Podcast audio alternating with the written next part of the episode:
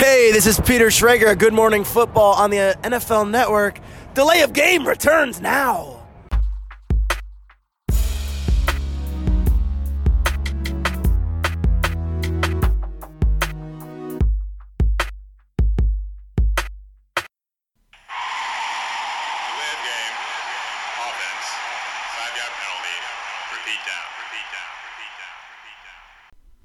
Hallo und willkommen zur großen Delay of Game Woche.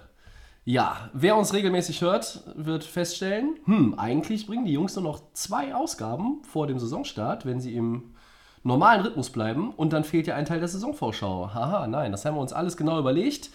Diese Woche oder quasi innerhalb der nächsten acht Tage, so muss man es genauer sagen, drei Episoden. Ähm, wir werden euch natürlich auf dem Laufenden halten, wann das alles so zu hören ist.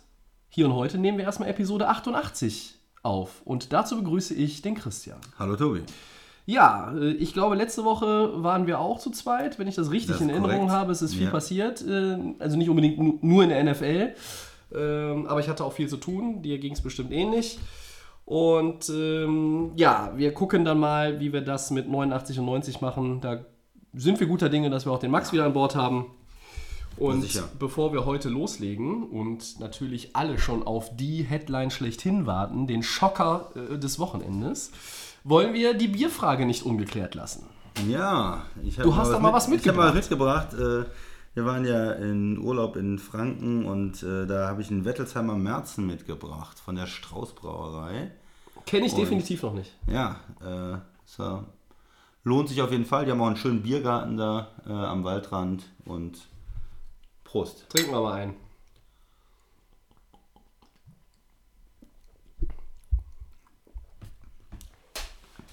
Ja, macht einen guten Eindruck. Sagen Malz betont irgendwo. Irgendwie schon, ja. Ja, sehr gefällt mir.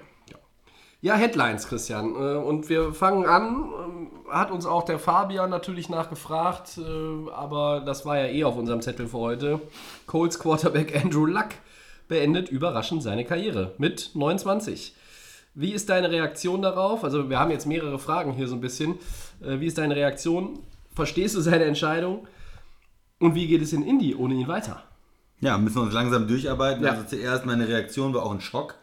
Hat man nicht erwartet. Es ist äh, 29-jähriger Quarterback in einer Zeit, wo wir sehen, dass Quarterbacks bis 40, 42 auf einem hohen Niveau spielen. Das heißt, man hätte ihm da zumindest noch äh, 10 Jahre eine Karriere zugetraut. Äh, es ist ein Quarterback, der extrem erfolgreich war. Wenn man sich das letzte Jahr anguckt, er Comeback-Player, Ja. ähm, in die, in die äh, Playoffs geführt, also die Colts und eine super Saison gespielt. Wieder, ähm, man hatte ja Angst am Anfang der Saison mit seiner Schulter, ist er wieder, kann er nach seinen Verletzungen zurückkommen. Und er hat eigentlich allen gezeigt, ja, mit ihm ist als absoluter Top-Quarterback und Playoff-Performer zu rechnen. Und die Colts haben sich ja, und wir hatten sie ja letzte Woche auch bei den Favoriten in der AFC, eine Menge ausgerechnet für die Saison. Und dass dann so jemand kurz vor der Saison sagt, ich höre auf, hat mich total überrascht. Haben, jetzt muss man natürlich einordnen, okay, er hatte wieder eine Verletzung. Wir haben es auch schon thematisiert gehabt in Folgen. Ähm, Wade, Wade, ähm, Achillessehne auch, ja. ähm, was ist da eigentlich los? Ähm, wie schwer ist die Verletzung? Man wusste nicht, äh, was da genau passiert.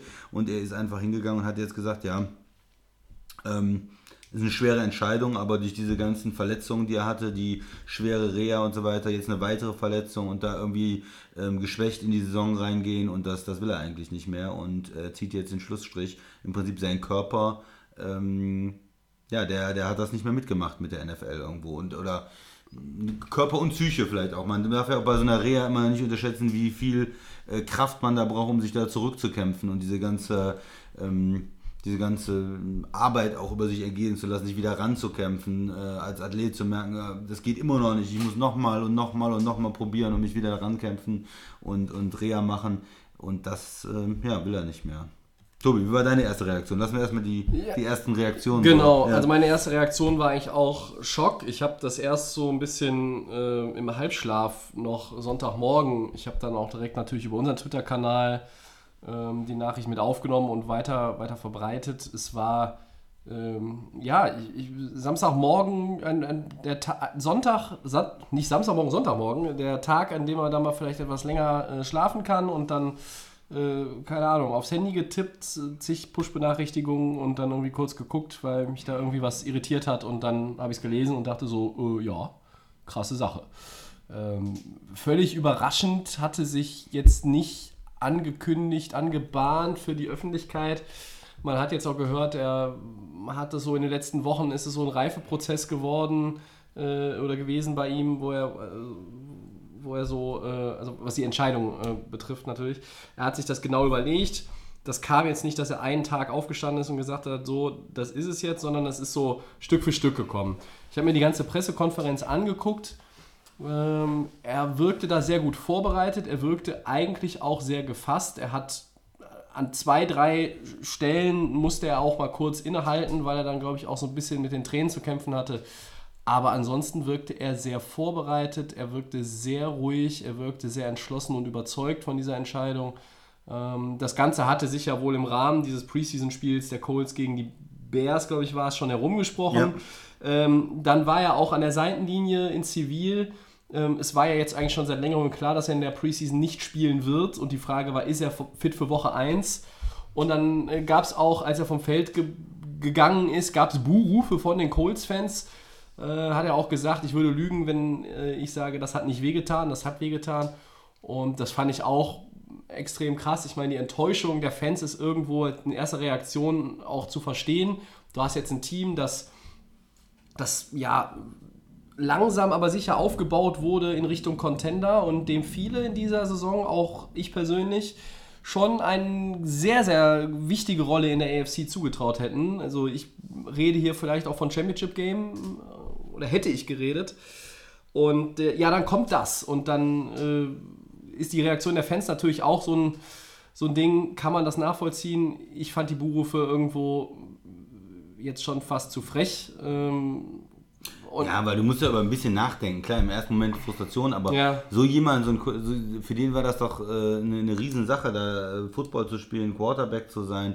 Ähm, der wird jetzt auf ähm, eine Menge Geld auch verzichten in den nächsten Jahren. Natürlich Gehälter, die er weiterbekommen hätte. Er will doch auch einen Super Bowl gewinnen. Der will, ja. doch, der will doch nicht jetzt nach sechs Jahren, nach einer halben Karriere, sage ich mal, ja, ähm, kann man so sagen, ne? äh, sagen, ich streiche jetzt hier die Segel und ähm, wenn es nicht wirklich auch ähm, körperlich nicht möglich wäre oder aus seiner Sicht nicht möglich wäre, so weiterzuspielen oder in diesem ewigen Kreislauf zu sein aus Verletzungen und äh, Reha und, und das, das macht ja keiner aus Spaß. Also ich glaube, da, äh, wenn man da Bu, ich weiß nicht, was die Buhrufe da sollen. Also das ist eine, eine traurige Sache. Man kann da enttäuscht sein, aber den, den Spieler auszubuhen, finde ich irgendwie ähm, fehl am Ja, das war, war auch daneben.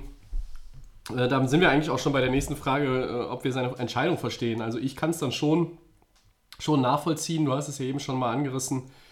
Dieser äh, ewige Kreislauf, Verletzungen, sich wieder rankämpfen, Reha ähm, und gucken, wie, wie, reagiert dieses Körperteil, wie reagiert die Region auf die neue Belastung oder die dann wiederkehrende Belastung.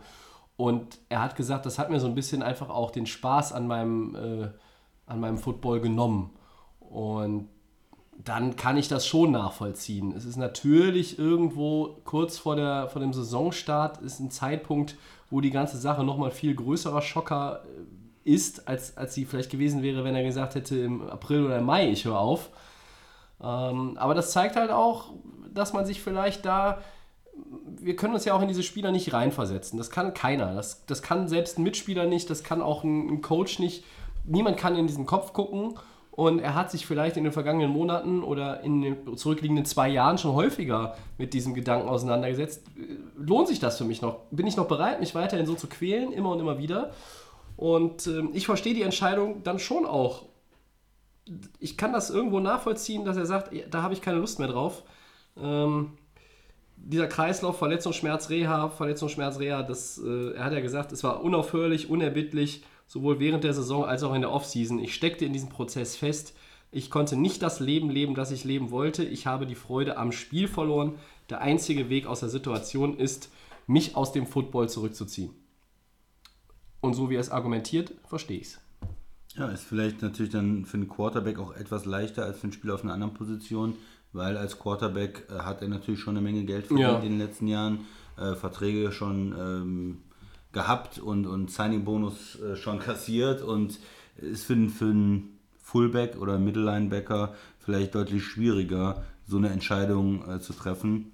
Mm, Ist auch, Andrew Luck ist ja auch jemand, der viele andere Interessen hat. Äh, dem, ne, der hat in Stanford äh, studiert, der ähm, Ja. hat äh, Architektur, glaube ich, abgeschlossen gehabt. Ja, der hat sein.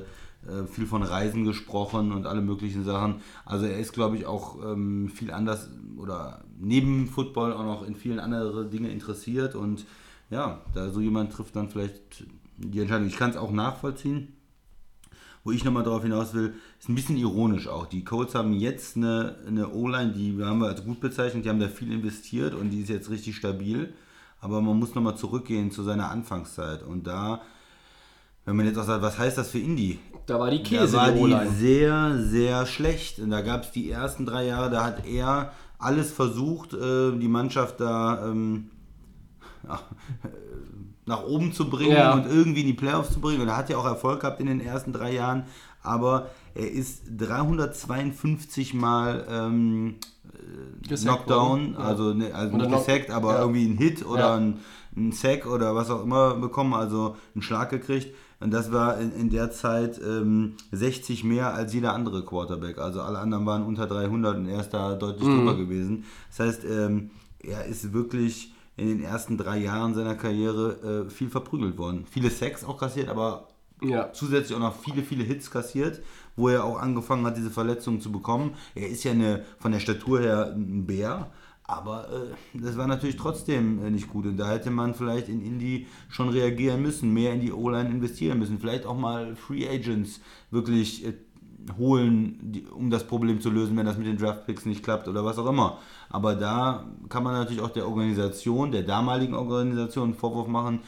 Da habt ihr ähm, den jungen Spieler auch ganz schön ähm, den Wölfen zum Fraß vorgeworfen und den ganz schön ähm, unter Druck geraten lassen. Und wenn sich da die ersten Verletzungen eingespielt haben, wie gesagt, jetzt in den letzten Jahren hat es sich gebessert mit der O-Line. Ähm, aber da jetzt war anscheinend, sag ich mal, das äh, Kind schon in den Brunnen gefallen und er schon mit durch so viele Verletzungen so geschwächt und entnervt und alles, dass es ähm, jetzt so diese Entscheidung gekommen ist. Also ich glaube, durch die Verletzungshistorie und die ähm, Geschichte, die du jetzt auch angesprochen hast, ne, schlechte O-Lines, gerade in den ersten Jahren, hat er eigentlich auch so ein bisschen den Körper eines 35-, 36-jährigen Quarterbacks. Und, und das sind dann Leute, die haben 15, 14, 15 Jahre auf dem Buckel und sagen dann, okay, Dankeschön, das war's. Äh, Und hier hört er mit 29 auf. Also wie gesagt, wir verstehen, glaube ich, beide die Entscheidung, die Beweggründe. Ähm, Der Zeitpunkt ist, könnte kaum bitterer sein für die Franchise an sich, aber er hatte viel Support auch bekommen.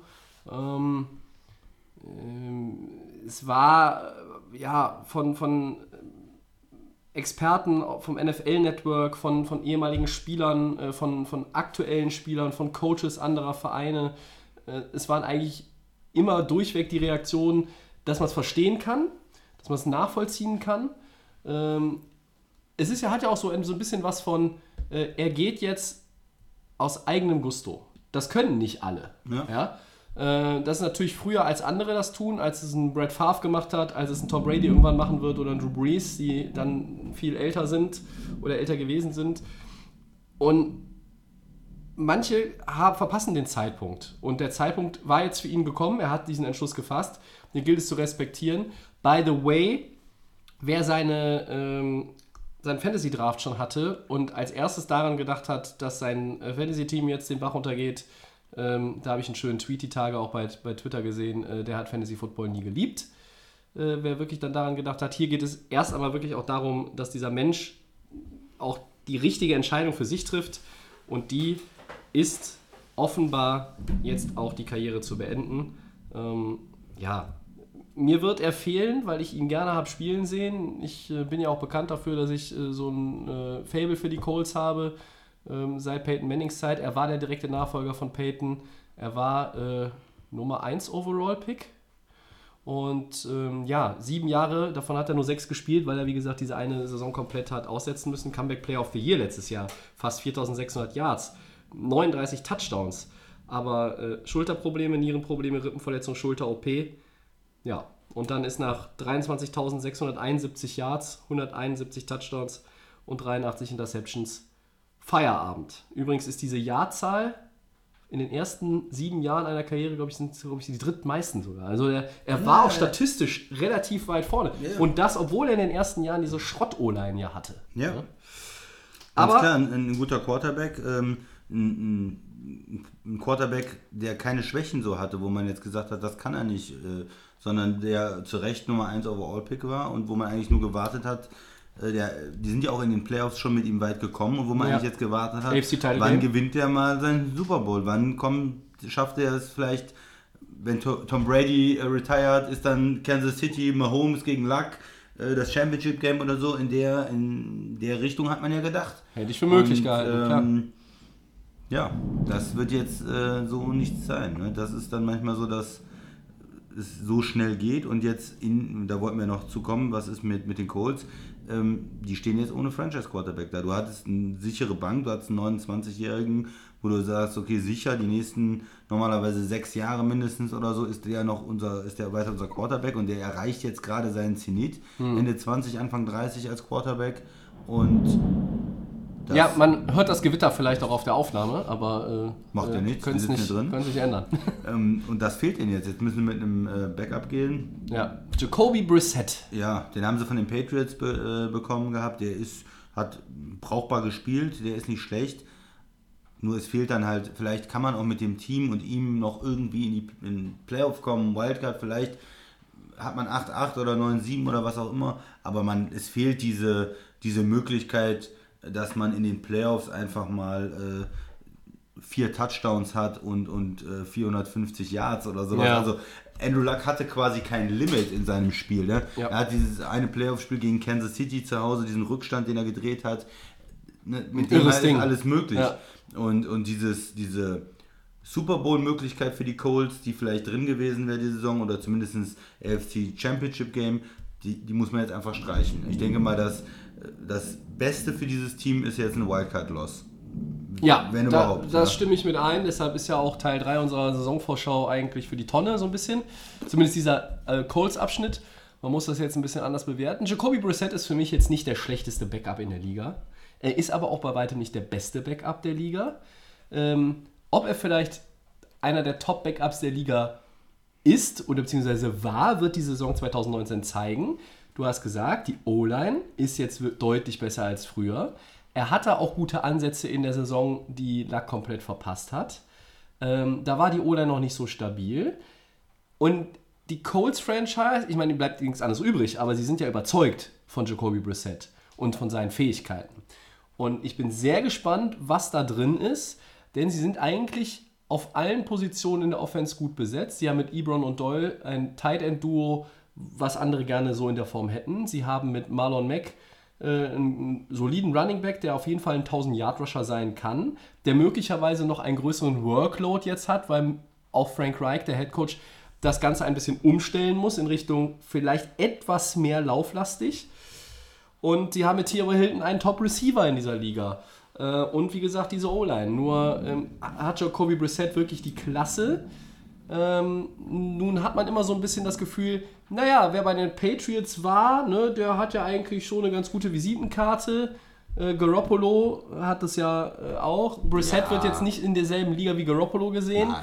Vielleicht kommt er zumindest so ein, ein Stückchen daran. Das würde bedeuten, die Colts haben wirklich diese Chance auf den Playoff-Platz und sie geht nicht flöten. Aber naja, was machst du dann? Glaubst du jetzt, dass Brissett der Franchise-Quarterback für die nächsten Jahre ist? Oder wirst du nächstes Jahr Free Agency bzw. Draft irgendwie auch dann gucken, dass du irgendwo da was veränderst? Problem wäre nur, meiner Meinung nach, ich traue ihm mindestens acht Siege zu, auch mit Brissett. Besonders hoch pickst du dann nicht.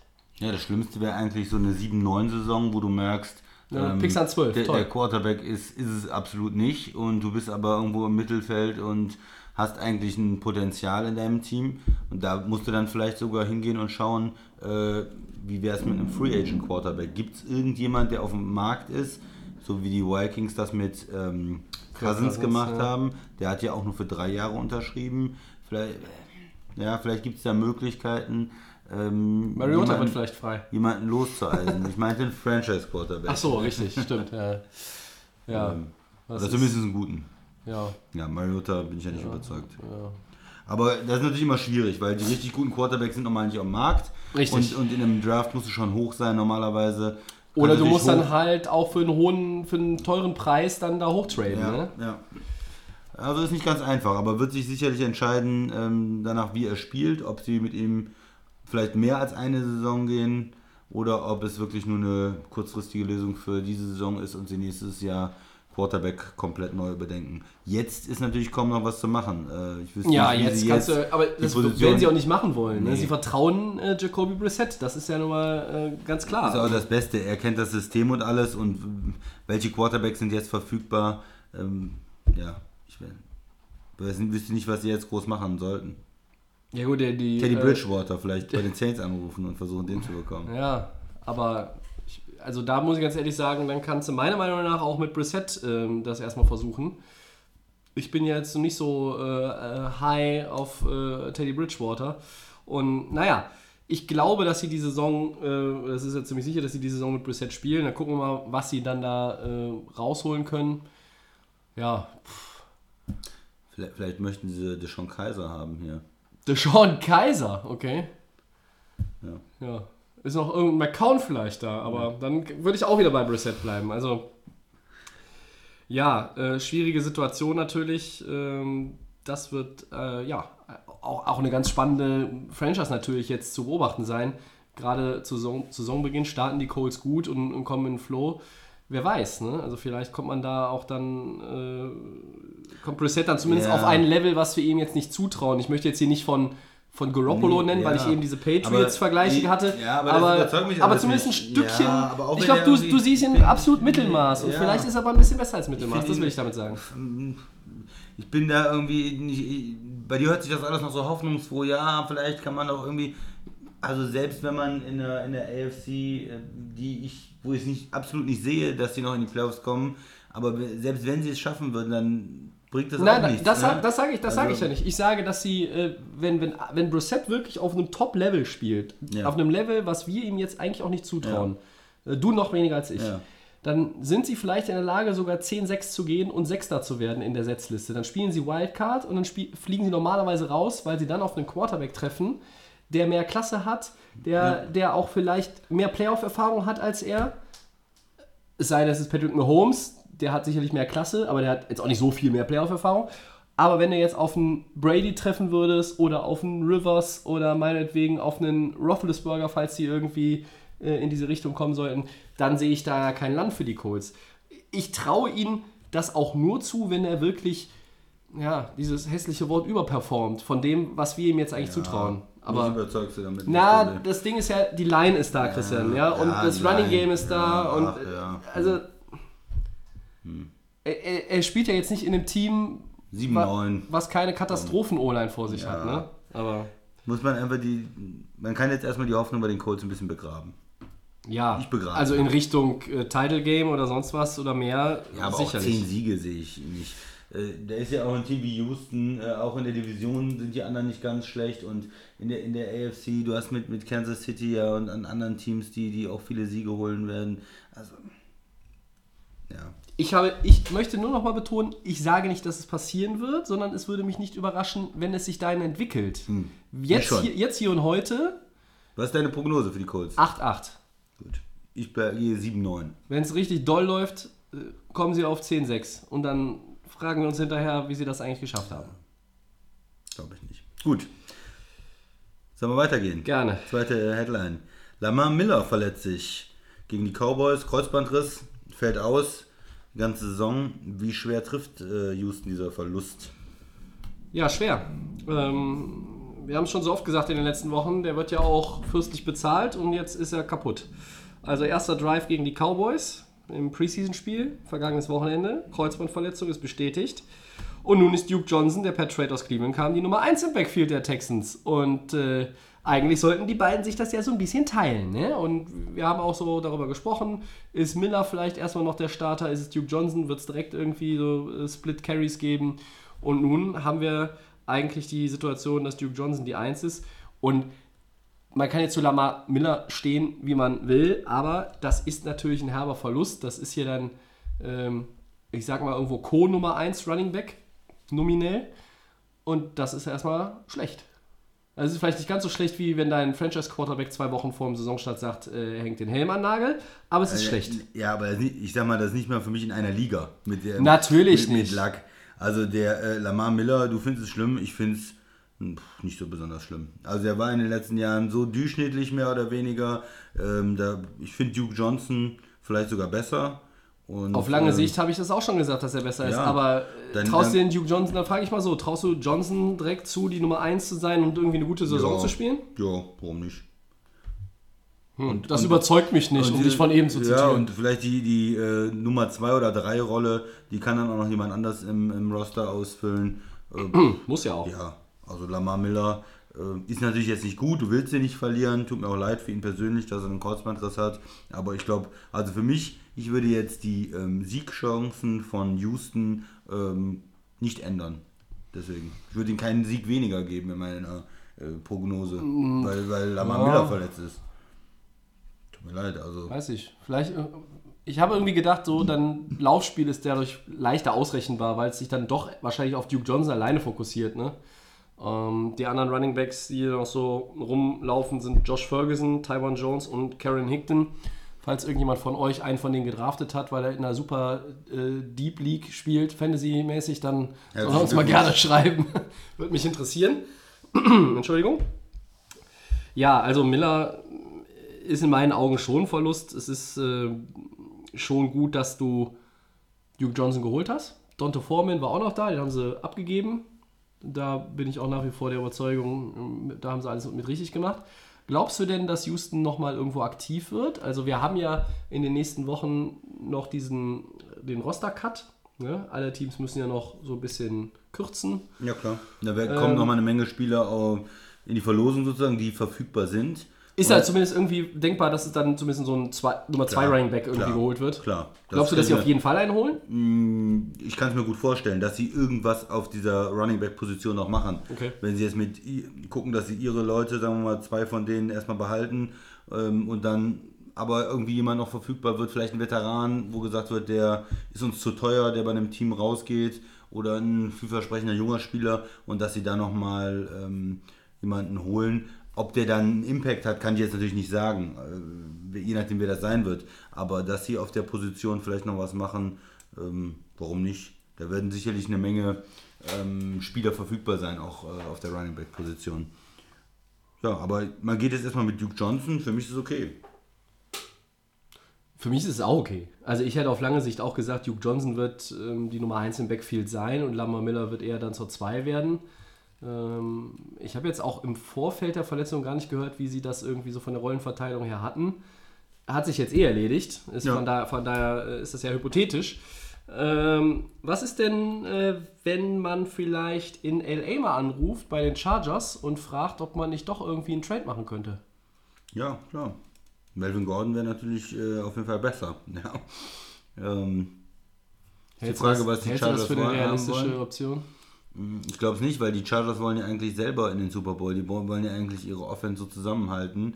Und ähm, außer wenn es wirklich verbrannt wäre, wenn man mit äh, Melvin Gordon nicht mehr zusammenarbeiten kann, wegen Contract-Problemen, dass man dann sagt, okay, wir ziehen jetzt einen, einen Trade vor. Normalerweise äh, kann ich mir das eher nicht vorstellen. Ja, also man müsste wahrscheinlich schon irgendwie so ein Paket, also das wäre natürlich so, so wie letztes Jahr vor dem Saisonstart, dieser Mac-Trade und so, ne? In der Größenordnung, weiß ich, ob es dieselbe Größenordnung tatsächlich ist, vielleicht nicht ganz. Ähm, aber wenn ich sage Melvin Gordon nach Houston und dann hat Houston ja auch noch einen, der nicht ganz so happy war mit seiner Contract-Situation, dass man dann vielleicht sagt, ein Pick und Davian Clowney oder vielleicht nur die Spieler quasi mit einem Swap hin und her schiebt, das würde die ganze Sache nochmal schwer durcheinander kegeln in der AFC irgendwo, auch so ein bisschen von der Ausgangslage, weil dann hätte Houston einen Running Back, äh, der ist besser als Duke Johnson und Lamar Miller zusammen. Aber was würden die Chargers mit Clowney? Wo würde der spielen? Also die Defense von denen ist so überladen eigentlich. Also die haben ja eigentlich gar keinen Platz für den, oder? Ja, genau. Die Also, sie, also glaubst du, wenn es Die irgendwie zu einem Pass-Rusher-Position Gordon-Trade ja, zu einem. Tor- Gordon-Trade käme, Christian, wäre eigentlich Clowney aus Sicht der Chargers gar kein Teil davon, oder? Weil Was, also wo bringen die den unter? Genau, und dann musst du den ja auch bezahlen, äh, zumindest dann nächstes Jahr mit dem langfristigen Vertrag. Da kommt also jemand Neues rein, dem gibt es einen langfristigen Vertrag. Was macht das wieder mit deinen anderen Defendern? Ähm, ich glaube, das passt einfach nicht für die Chargers, ähm, da diesen Trade zu machen.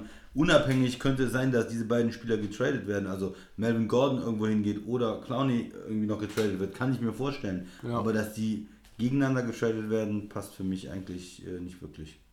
Nee, es ist eher so eine Art Longshot, ne? Also, dass man, das ist relativ weit hergeholt, aber naja, wer hätte letztes Jahr im August, Anfang August gedacht, dass Kali Mack dann irgendwie plötzlich in Chicago spielt und diese Monsters of the Midway ähm, ja, wieder aufweckt, die es mal gab.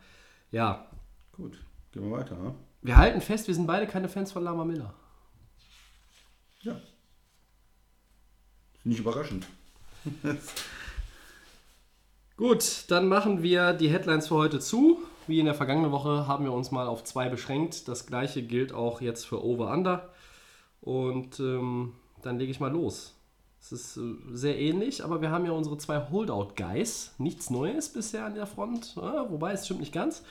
Der Holdout von Cowboys Running Back Ezekiel Elliott, Christian, wird noch länger als 1,5 Wochen andauern und damit in die Regular Season rein. Over, Under. Was sagst du? Er überlegt. Ja, finde ich schwer, finde ich schwer. Muss ich kurz Ja, überlegen. was beim nächsten finde ich es ehrlich gesagt hab. auch leichter. zuletzt gelesen hat. Also ich glaube over tatsächlich. Echt? Ich glaube, sie gehen in die Saison rein. Da ist noch nicht so viel passiert äh, vertraglich. Da ist äh, noch nichts passiert mit Cooper, da ist noch nichts passiert mit ähm, Prescott? Prescott, dein Quarterback, den du ja vielleicht doch als erstes so im Teamgefüge ähm, verlängerst. Ähm, mit Elliott ist noch nichts passiert und er will der bestbezahlte Running Back der Liga werden. Sie haben ihm ein Angebot gemacht, zweitbestbezahlter, also irgendwo zwischen ähm, Bell und Gurley Ja. vertraglich. Das soll es gegeben Und, haben, das äh, Angebot? Das hat er abgelehnt. Nur Ja. ähm, über das Gurley, ähm, den Gurley-Contract hinauszugehen, ist, glaube ich, für die Cowboys auch schwer, weil klar, man kann sicherlich Argumente dafür finden, dass er der beste Rusher der Liga ist, aber Mhm. Bell und Gurley sind auch nicht schlecht. Die sind auf jeden Fall in einer Liga mit ihm. Und Das waren sie zumindest in den letzten Jahren. Wie gut die beiden dieses Jahr sind, steht noch auf einem anderen aber Blatt. die, genau, aber die waren in den letzten Jahren Ja. in einer Liga. Jeder hat so ein bisschen andere Stärken. Mhm. Elliott ist vielleicht der beste Rusher, wenn es Mhm. nur um Rushing Yards geht. Aber Hat ja auch die, die Liga angeführt, aber Bell ist da noch der, der bessere Receiver auf jeden Fall. Ähm, Gurley war vielleicht noch für den Teamerfolg wichtiger in den letzten Jahren. Also jeder kann, kann da vielleicht so seine Argumente finden. Nur der Gurley-Contract, der sieht ja schon wieder ziemlich schlecht aus eigentlich, weil er ist jetzt der bestbezahlte Running Back der Liga, hatte am Ende der letzten Saison gesundheitliche Probleme. Ähm, Im Moment würde man ja sagen, hm, war das eigentlich so gut, dass wir ihm so einen Vertrag gegeben haben? So, und das dann jetzt darüber hinaus zu gehen für die Cowboys und dann äh, ist äh, Elliott vielleicht Mitte nächster Saison, kommender Saison jetzt verletzt. Ja, sie wollen da vielleicht nicht den Markt ganz neu setzen und nochmal einen drauf ähm, Ja, vom, vom durchschnittlichen Gehalt. Und von daher. weil es auch schwerer macht, dann Prescott und Cooper unter. Ja, so, Ja. wenn der erste Vertrag schon der höchste ist von, auf seiner Position, Dann wird es bei Prescott auch so sein und Cooper kriegst du dann auch nicht viel schlechter als Nummer 2 oder 3 unter den Receivern verkauft. ja, oder das, gekauft. Genau, besser das ist alles so ein bisschen schwierig vielleicht bei Ja. Dallas. Deswegen sage ich mal anderthalb, dass er wirklich dann äh, Woche 1 erstmal aussetzt. Ähm, also gehst over. ja, das kostet ihn natürlich was und ich hatte in der, in der Vergangenheit auch gedacht, er macht es eher nicht, weil er nicht so Mhm. die, die finanziellen Möglichkeiten vielleicht hat, weil er auch unter under Con- Contract ist, das heißt, dass er auch ähm, die Strafen kassiert dafür, dass er jetzt äh, dann nicht spielen würde. Aber was ich so gehört habe zuletzt aus seinem Camp, Mhm. hörte sich das schon recht hart an und dass er vielleicht doch dann, dass sich das noch ein, zwei Wochen zieht. Äh, Mhm. Zwei, drei Wochen zieht, dann über anderthalb Wochen. Tobi, was ist deine Meinung? Ich sag under, aber ich habe keine Ahnung warum. Das ist nur so ein Gefühl. Ich glaube, dass die Cowboys mit ihm anfangen. Es ist natürlich so ein schwieriges Ding. Du hast ja jetzt drei Leute, dein Top Running Back, dein Top Receiver, dein Top Quarterback und du willst die alle irgendwie bezahlen. Und Jerry Jones hat sicherlich nicht nur von dir ein bisschen äh, Kritik geerntet für seine Aussage, die ein bisschen übereifrig klang. Wir schaffen das. Ne? So, Wir bezahlen fehlte alle nur noch die ja. Merkel-Raute vielleicht. Ja? Äh, Wir bezahlen die alle. Das macht mehr Druck bei dir selber unterm eigenen Dach. Das hast du ja vor einigen Wochen auch hier mal erklärt. Und ich sehe das eigentlich jetzt noch mehr so wie du. Vielleicht vor ein paar Wochen, als du es äh, gesagt hast, war ich da noch nicht ganz so, weil ich gedacht habe, ja, Jerry Jones, der redet zwar immer viel, aber irgendwo am Ende des Tages kriegt er es gebacken.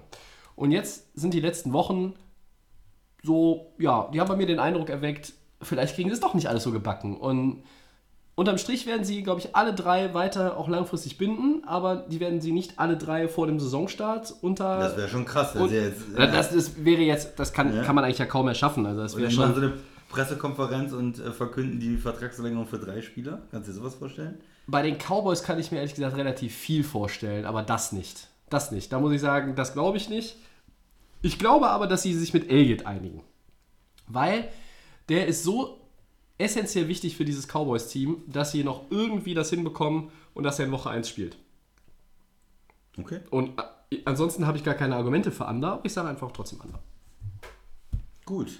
Der Holdout von Chargers Running Back Melvin Gordon wird noch länger als anderthalb Wochen andauern, Tobi. Was? Over, over. Also bei ihm bin ich mir relativ sicher, dass er das jetzt erstmal weiter durchzieht.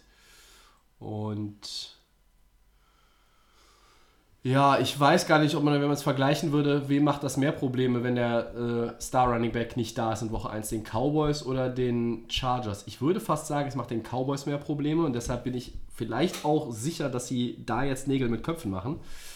Und bei Gordon, wird das noch ein bisschen dauern. Ich habe die Hoffnung noch nicht aufgegeben, dass sie, dass sie sich mit ihm einigen.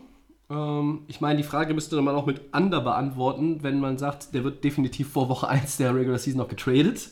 Ja, weil dann ist der Holdout ja auch vorbei. Ähm, aber ich sehe den Trade jetzt auch nicht wirklich. Wir haben das jetzt eben mal so ein bisschen gesponnen da mit Houston, aber äh, nee, wahrscheinlich eher nicht. Ich bin hier bei Over, weil ich glaube, Gordon wird sich da nicht so schnell breitschlagen lassen. Und ich habe auch so ein bisschen das Gefühl, dass die beiden unbewusst vielleicht sogar ein bisschen auf die Vertragssituation des anderen lauern. Ja, also Gordon guckt sich äh, an, was kriegt Elliot und dann, äh, du hast, haben wir, waren wir uns, glaube ich, mit Max einig, da muss man jetzt nicht in der Bell Gurley möglicherweise auch Elliot-Region bezahlen, sollte man vielleicht auch nicht, sondern man sollte irgendwo darunter ansetzen. Ähm, aber die Frage ist, wie groß ist die Lücke? Und das wird sich Gordon angucken. Und deshalb sage ich over. Da sage ich Under. Ich sage, er wird sich jetzt äh, nochmal darüber im Klaren, dass vielleicht sein Wert auch nicht so hoch liegt, wie er zuerst gedacht hat. Und dass er da Das wäre aber mal was Neues bei einem äh, Spieler der Kategorie in der NFL. Dass er sich jetzt äh, mit dem Gedanken, die, die Chargers haben ja über 10 geboten, glaube ich, durchschnittlich. Und dass er sich in der Region, was ich auch immer für ihn prophezeit habe eigentlich, dass er sich da mal irgendwo bei 11 Millionen, 10,5, äh, wie auch immer man den Vertrag dann genau ausgestaltet, wie lange er dauert, aber irgendwo in dem Bereich ähm, unterschreibt noch. Nächste Okay, Woche. da bin ich, bin ich gespannt. Alle Fantasy-Owner oder Fantasy-Spieler hoffen natürlich, dass beide in Woche 1 spielen. Das sind für mich Spieler, ich bleibe von allem weg, glaube ich, dieses Jahr. Alle, die äh, verletzt sind, verletzt sein könnten, suspendiert, suspendiert sein könnten, äh, Holdouts haben oder irgendwas anderes. Ich will nur Spieler, die spielen. Ja. Die kommen bei mir alle auf eine schwarze Liste. Ähm, ohne jetzt deine Draft-Strategie für den Donnerstag äh, beleuchten zu wollen, hätte ich jetzt aber da wirklich mal eine Frage. Wir haben ja immer mal wieder über das Knie von Todd Gurley geredet. Den würdest du dann, würdest du den eher nehmen als Gordon oder Elliott, wenn die bis Donnerstag noch nichts haben, oder würdest du den quasi komplett mit in die Tonne? Der ist bei mir auch in der Tonne. Okay. Okay, okay. Also ich sag mal, vielleicht wenn er in der fünften Runde noch da ist, dann äh, Ja, das halte ich für interessant. unwahrscheinlich in der Achterliga, aber ähm, das halte ich sogar in der Zwölferliga für unwahrscheinlich. Ja, dann noch mehr. Ich würde sogar in der, in der Sechserliga, so muss ich sagen, sogar in der Sechserliga würde ich es für unwahrscheinlich. Egal. Gut, also äh, wir sind äh, da bei Elliot und Gordon jeweils genau äh, unterschiedlicher Meinung. Ja. Warum nicht?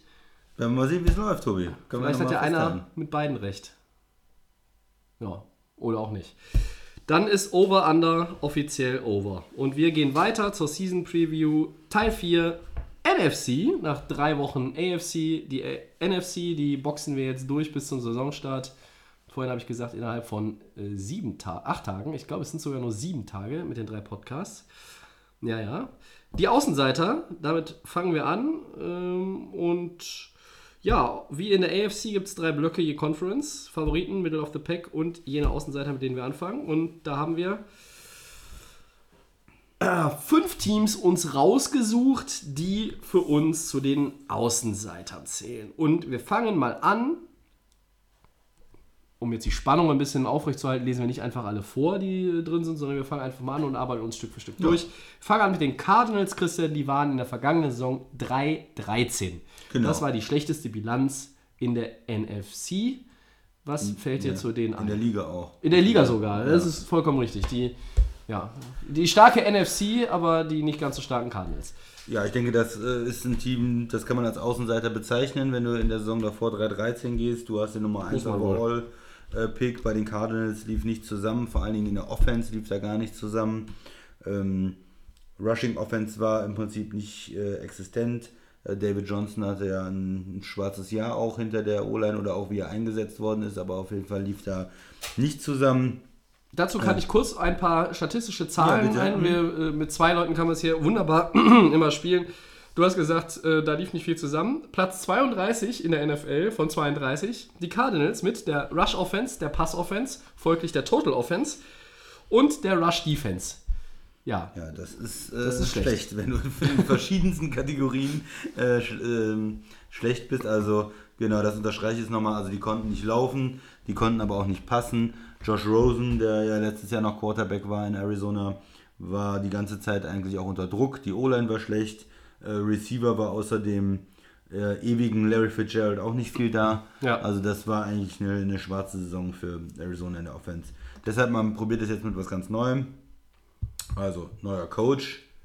Cliff Kingsbury. Ja, der vom, vom College kommt, ähm, der also für diese Spread Offense äh, bekannt ist, mit äh, vier, fünf Receivern da äh, zu arbeiten.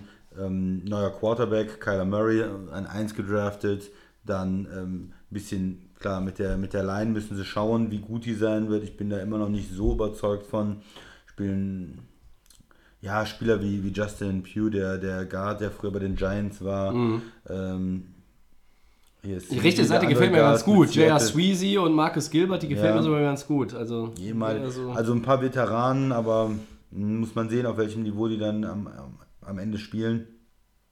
Ähm, auch Tight End Max Williams, der hat in Baltimore die letzten Jahre gespielt, war ein, ein Draftpick von denen, der aber nicht so richtig überzeugt hat. Charles Clay, der hat früher in Buffalo gespielt. Also früher viele Spieler, die in anderen ähm, Mannschaften nicht so glücklich geworden sind zuletzt. Und äh, ja, in der Offense dann ähm, haben sie jetzt ähm, ähm, Michael Crabtree äh, verpflichtet, kommen wir später auch nochmal zu als Receiver. Ähm, Christian Kirk, der in 18 gedraftet ist, das war vielleicht so die einzige Highlight oder der einzige Spieler mit Potenzial, den man da, ähm, neuem Potenzial, den man jetzt letztes Jahr in der Offense gesehen hat. Und sie haben dieses Jahr ähm, Andy Isabella geholt, der ein kleinerer Receiver ist, eher so ein Slot-Typ für mich. Ähm, in der zweiten Runde. Und mit, ja, mit den Jahren soll da die Offense deutlich besser werden. Ich kann mir vorstellen, dass ein neuer Coach auch, der bringt frischen Wind rein, das finde ich gut, aber da musste man einfach was grundsätzlich ändern, neuer Quarterback. Ähm, es wird auch, glaube ich, ein paar ähm, gute Spiele geben, wo sie offensiv viel Punkte machen, aber es wird auch Spiele mit einer Menge Fehler geben. Es wird auch ähm, viele Interceptions geben mit Rookie Quarterback, Rookie, Rookie Head Coach, ähm, Receiver, wo vielleicht noch äh, nicht so das Vertrauen da ist und das Ganze nicht so passt. Und von daher würde ich sagen, ähm, da wird viel passieren. Also wird man viele Spiele sehen, me- meiner Meinung nach so drei Touchdowns, zwei Picks, drei, zwei Touchdowns, drei Picks und, und viel Risiko, viel geworfen und ähm, dann aber auch ähm, ja, den einen oder anderen Fehler. Willst du noch was, möchtest du zur Offense was sagen? Und dann Ja, eigentlich hast du, hast du da alles gesagt. Ich halte nach wie vor David Johnson für einen Running Back, der, wenn er richtig eingesetzt wird und einer halbwegs brauchbaren O-Line äh, hinten angestellt wird, dass er ja, in dieser NFL immer noch eine Menge Schaden anrichten kann in gegnerischen Verteidigungsreihen. Das ist für mich äh, außer Frage. Insgesamt finde ich sogar diesen Receiving Core ganz interessant. Durch die Veteranen Fitzgerald und Crabtree, durch Kirk, den ich auf lange Sicht äh, wird er der Nummer 1 Receiver dieser Franchise sein. Und Andy Isabella. Also das ist nicht so, ist nicht so ganz schlecht. Da ist erstmal eine gute Mischung. Die Frage ist aber, wie gut ist Kyler Murray wirklich? Also dieses Talent als Leader, ja, ist ein, dieser Proven Winner, das ist er. Kann er das in die NFL auch zügig trans rüberbringen, er- transferieren, so wie ein Baker Mayfield, Baker das Mayfield, auch. ja. Ja. Also wenn Das er im ersten. Jahr spielt wie Baker Mayfield im ersten Jahr, dann haben die Cardinals eine Saison, die sie zumindest, wo, wo sie zumindest Spaß haben werden. Ja. Ja. das heißt, sie werden ein paar Spiele gewinnen, mehr als drei. Vielleicht schaffen sie sogar sechs Siege. Ähm, sie werden nichts mit den Playoffs zu tun haben. Er wird auch eine Menge Fehler machen. Die sind dann auch im Rookie-Jahr erlaubt. Äh, aber ich bin erstmal auch äh, vor allen Dingen auf Cliff Kingsbury gespannt, wie er mit seinem System da ähm, ja, wie er da zurechtkommt in der NFL. Was das, was das bewirkt im ersten Jahr, das dauert vielleicht auch noch seine Zeit. Äh, ansonsten hast du äh, zur Offense alles gesagt. Und bei der Defense, ähm, wenn ich das richtig sehe, die Cardinals spielen eine 3-4-Defense, Christian. Ähm, da ist mir die Fr Front jetzt, ehrlich gesagt, die finde ich nicht so überzeugend. Danach wird es irgendwo besser. Sie haben Chandler Jones gebracht als Linebacker, äh, ein Veteran, England. New England. Äh, wenn wir bei Veteranen sind, müssen wir Terrell Sachs natürlich nennen. Ähm, gefühlt 30 Jahre in Baltimore war und jetzt in seine äh, 42. NFL-Saison geht äh, und damit eine weniger als Adam Vinatieri hat. Ähm, und Hassan Reddick, äh, den haben sie selber, das war mein Erstrunden-Pick in 17.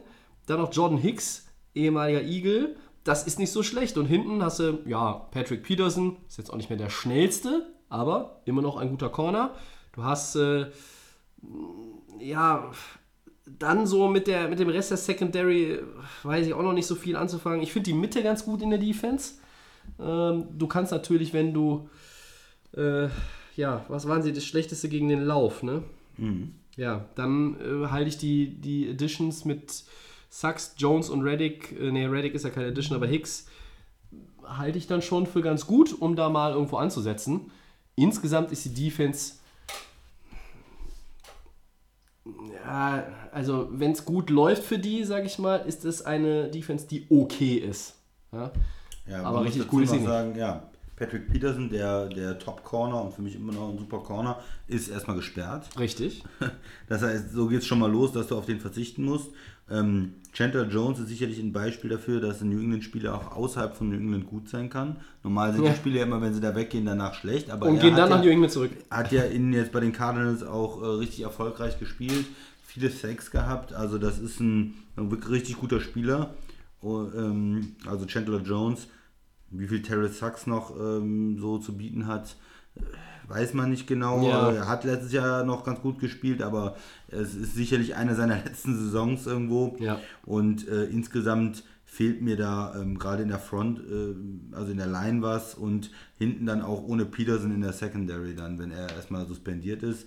Ein, ein Spieler, der vielleicht noch interessant ist. Oder machen wir, ja, wir machen Nö, nö, sag ruhig, wenn er noch interessant ist. Bring deinen Gedanken ruhig zu Ende, so viel Zeit muss sein. Nee, ich dachte mir, ich, ich verwahr mir den Vergleich, wenn es um äh, so, okay. Offense, Defense äh, Player geht, den ich äh, wichtig finde. Dann kommt der Statistikbeauftragte jetzt Ja. nochmal mit den ersten vier Spielen. Die fangen an, die Cardinals zu Hause gegen Detroit, fahren nach Baltimore und spielen dann zu Hause gegen Carolina und gegen Seattle. Das sind drei Heimspiele, Christian, in den ersten vier Wochen. Aber Auftaktprogramm ist jetzt nicht so leicht. Nee, mit Baltimore, Carolina, Seattle sind das alles Teams, die ja schon Ambitionen haben, in die Playoffs zu kommen. Ähm, Nicht ganz unberechtigt. Äh, Detroit kann man vielleicht was reißen, aber ähm, sie haben nicht so einen leichten Schedule, wie man jetzt denken würde. Ähm, 50.8. 50, 8, äh, 12. Also das ist ähm, nicht ganz so leicht eine schwere Division ja mit Rams, Seattle und den 49ers, die ja zumindest etwas besser sein sollten als letztes Jahr. Davon gehen alle aus. Und damit sind die Cardinals für mich zu Recht jetzt in dieser Außenseiter-Situation. Ich glaube, da wird man sich freuen, wenn man viel von der Offense sieht, wenn man sieht, das ist der richtige Coach, das ist der richtige Quarterback und vielleicht können die auch so überfallartig die Liga überraschen und irgendwie dann 8-8 gehen oder sowas. Kann ich mir schon vorstellen, weil das ein ganz anderes System ist, was vielleicht viele äh, Defensive Coordinator auch nicht ähm, erstmal Okay, äh, ja. wechseln können äh, wie wir jetzt vielleicht auch damals als Chip Kelly mit den Eagles im ersten Jahr gespielt hat, wo auch unheimlich äh, viel Überraschung war. Guter Vergleich. Ja. Aber ich glaube, ähm, die realistisch ähm, Einschätzung für die Saison ist, dass sie sich um ein paar Spiele verbessern, aber auch aufgrund der Defense Ja. ähm, nicht, nicht und aufgrund des Rookie-Quarterbacks, der auch Fehler machen wird, nicht wirklich weit kommen. Man sieht vielleicht Potenzial, man sieht vielleicht die Spieler, die man behalten kann und dass der Coach und der Quarterback passen und geht dann halt vielleicht mit 6-10 aus der Saison raus und sagt, das war erstmal okay für den Start und wir haben uns ein bisschen verbessert. Das halte ich auch für realistisch. Würdest du meiner These zustimmen, die Cardinals können in der Saison eigentlich nur gewinnen?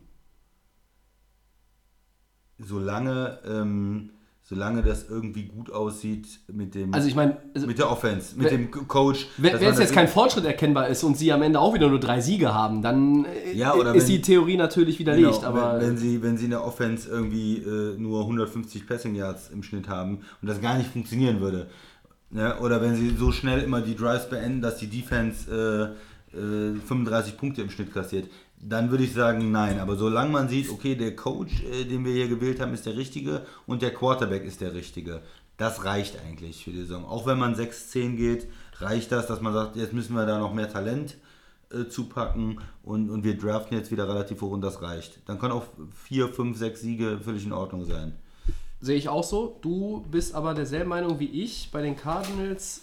Auch bei dem Punkt, wenn ich sage, so ein Turnaround wie zum Beispiel die Bears hatten letztes Jahr oder wie die Rams unter McVay dann auch zügig hatten, das ist mit Kingsbury und Murray im ersten Jahr ausgeschlossen. Ich denke, es wird nicht kommen, weil die Defense ist mir dafür nicht stark genug. Ja, ich lege mich fest, das kommt nicht. Also ich würde Ja. sogar noch, noch deutlicher das Ja, formulieren. ja. Aber ich glaube, am Ende äh, haben wir nach äh, 51 Minuten im Podcast äh, bei, einem, bei einem Punkt äh, Einigkeit erzielt. Ja, wir wollen, wollen ja die Einigkeit auch nicht immer. Ja? Also äh, Christians äh, äh, ja, fehlende Liebe für Lamar Miller teile ich ja generell auch. Ich habe halt nur gedacht, irgendwie, dass dieses Houston Backfield ein bisschen besser ist mit zwei Leuten. Aber wer weiß, wen die noch holen. Was, Vom Muscle Hamster war die Rede, aber der ist schon wieder verletzt. Ich glaube, das ist, hat sich erledigt.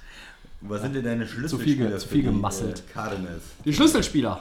Ähm, das ist in der Offense für mich äh, tatsächlich eigentlich ein Wahnsinn, dass ich das sage. Es ist tatsächlich Larry Fitzgerald. Ähm, das ist ein Veteran-Receiver in einem Team voller Grünschnäbel. Das ist jetzt vielleicht ein bisschen überspitzt, weil es sind jetzt nicht nur 22-Jährige in der Offense.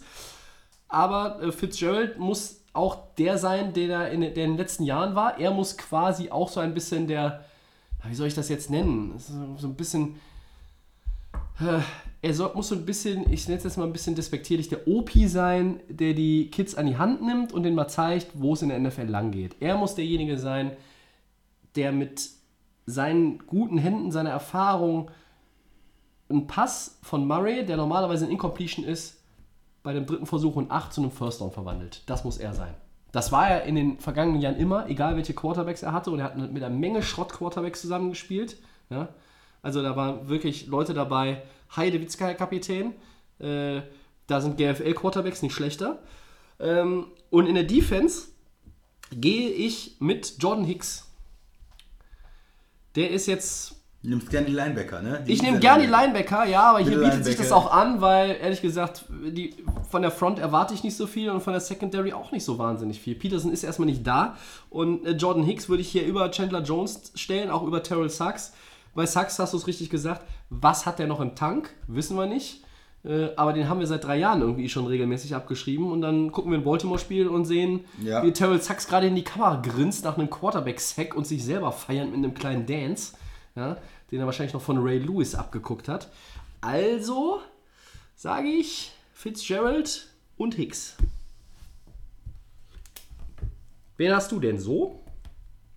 Ja, ich nehme in der äh, Offense äh, Kyler Murray tatsächlich. Ja. Quarterback habe ich, glaube ich, bis jetzt nicht so gemacht, das Kann man absolut offensichtlichste zu nehmen, aber ich denke, bei der Franchise ist es jetzt wirklich so, hast du die Nummer 1 auf der All-Pick Ja. gehabt, du möchtest sehen, dass das der Leader ist, dass der ähm, so wie Baker Mayfield äh, in Cleveland überzeugt hat, alle, dass er der ähm, passende Quarterback für Arizona ist in der Zukunft und mit dem Coach auch zusammen da ähm, was auf die Kette bringt. Also auch ruhig Fehler macht und wie gesagt, er muss nicht alle Spiele gewinnen, aber einfach eine gute Offense ähm, irgendwie aufs Feld zaubert. Potente Offense. Und in der Defense gehe ich auch mit einem Rookie. Ich gehe ja gerne mit Rookies. Brian Murphy, der Corner. Oh Äh, ja. Der ist in der zweiten Runde gedraftet. Jemand, den man auch vielleicht fürs Ende der ersten Runde auf dem Zettel hatte. Einer mit, mit den Corner Corners war es ja nicht so ganz leicht rauszufinden, was sind wirklich die Top-Corner, wie wird welcher Corner gesehen, wer passt in welche, welches Schema auch rein. Und er ist in der zweiten Runde zu den Cardinals gegangen und wird jetzt durch die Peterson, ähm, Patrick äh, Peterson Suspendierung auch äh, wahrscheinlich früh spielen müssen, Verantwortung äh, übernehmen müssen und da wird man direkt sehen, ob man da auch einen guten Pick äh, gemacht hätte. Ja, den hatten viele in der ersten Runde gesehen. Cornerback Washington, glaube ich, war er. Ähm, da bin ich auch gespannt. Ich meine, das ist halt so eine Suspendierung dann von dem, äh, von dem erfahrenen Corner ist bitter, aber irgendwo ist es auch jetzt gerade für ihn natürlich die Chance, ne? Finde Ja. ich richtig. Sonst muss er natürlich nochmal sagen, ich bin ein großer Chandler Jo- Jones-Fan. Ja. Was er Ist auch geleistet hat, auch äh, nachdem er von New England darüber gekommen ist und äh, wie viel Sex er hat. Er wird manchmal vielleicht sogar ähm, so in dem ganzen Diskussion um gute Defensive äh, Player unterschätzt, wird nicht so oft genannt, aber ist ein wirklich sehr guter Spieler. Okay.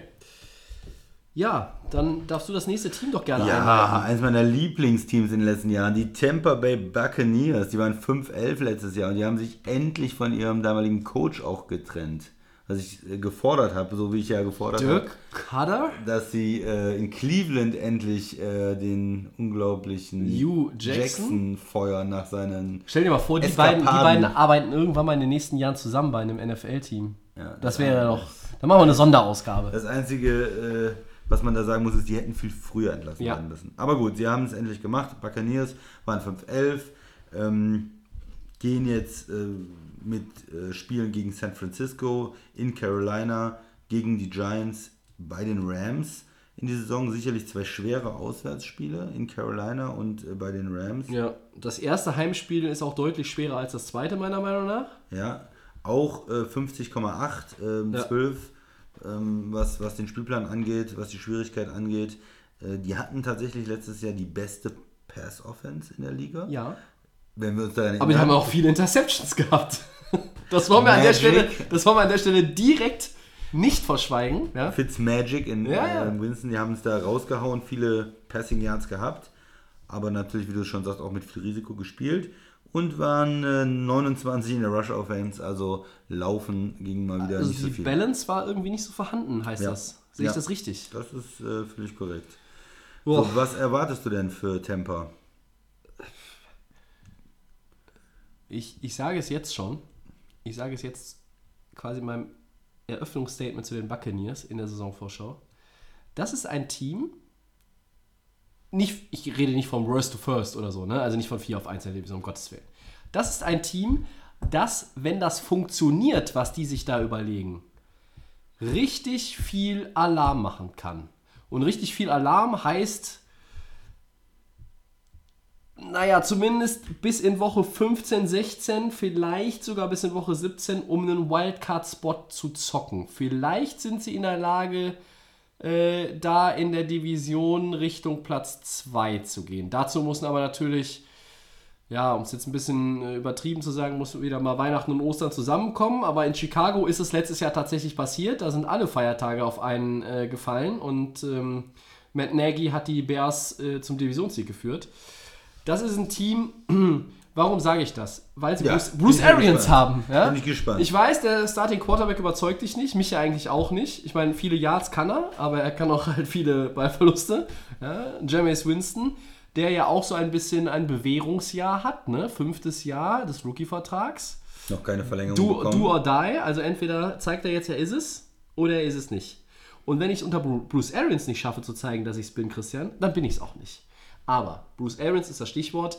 Das ist der Mann, der äh, meine Hoffnung da auch so ein bisschen nährt, dass es in Tampa Bay wieder so, ja, ein Stückchen weit nach oben geht. Ich glaube, dass sie sich verbessern werden von 5-11 auf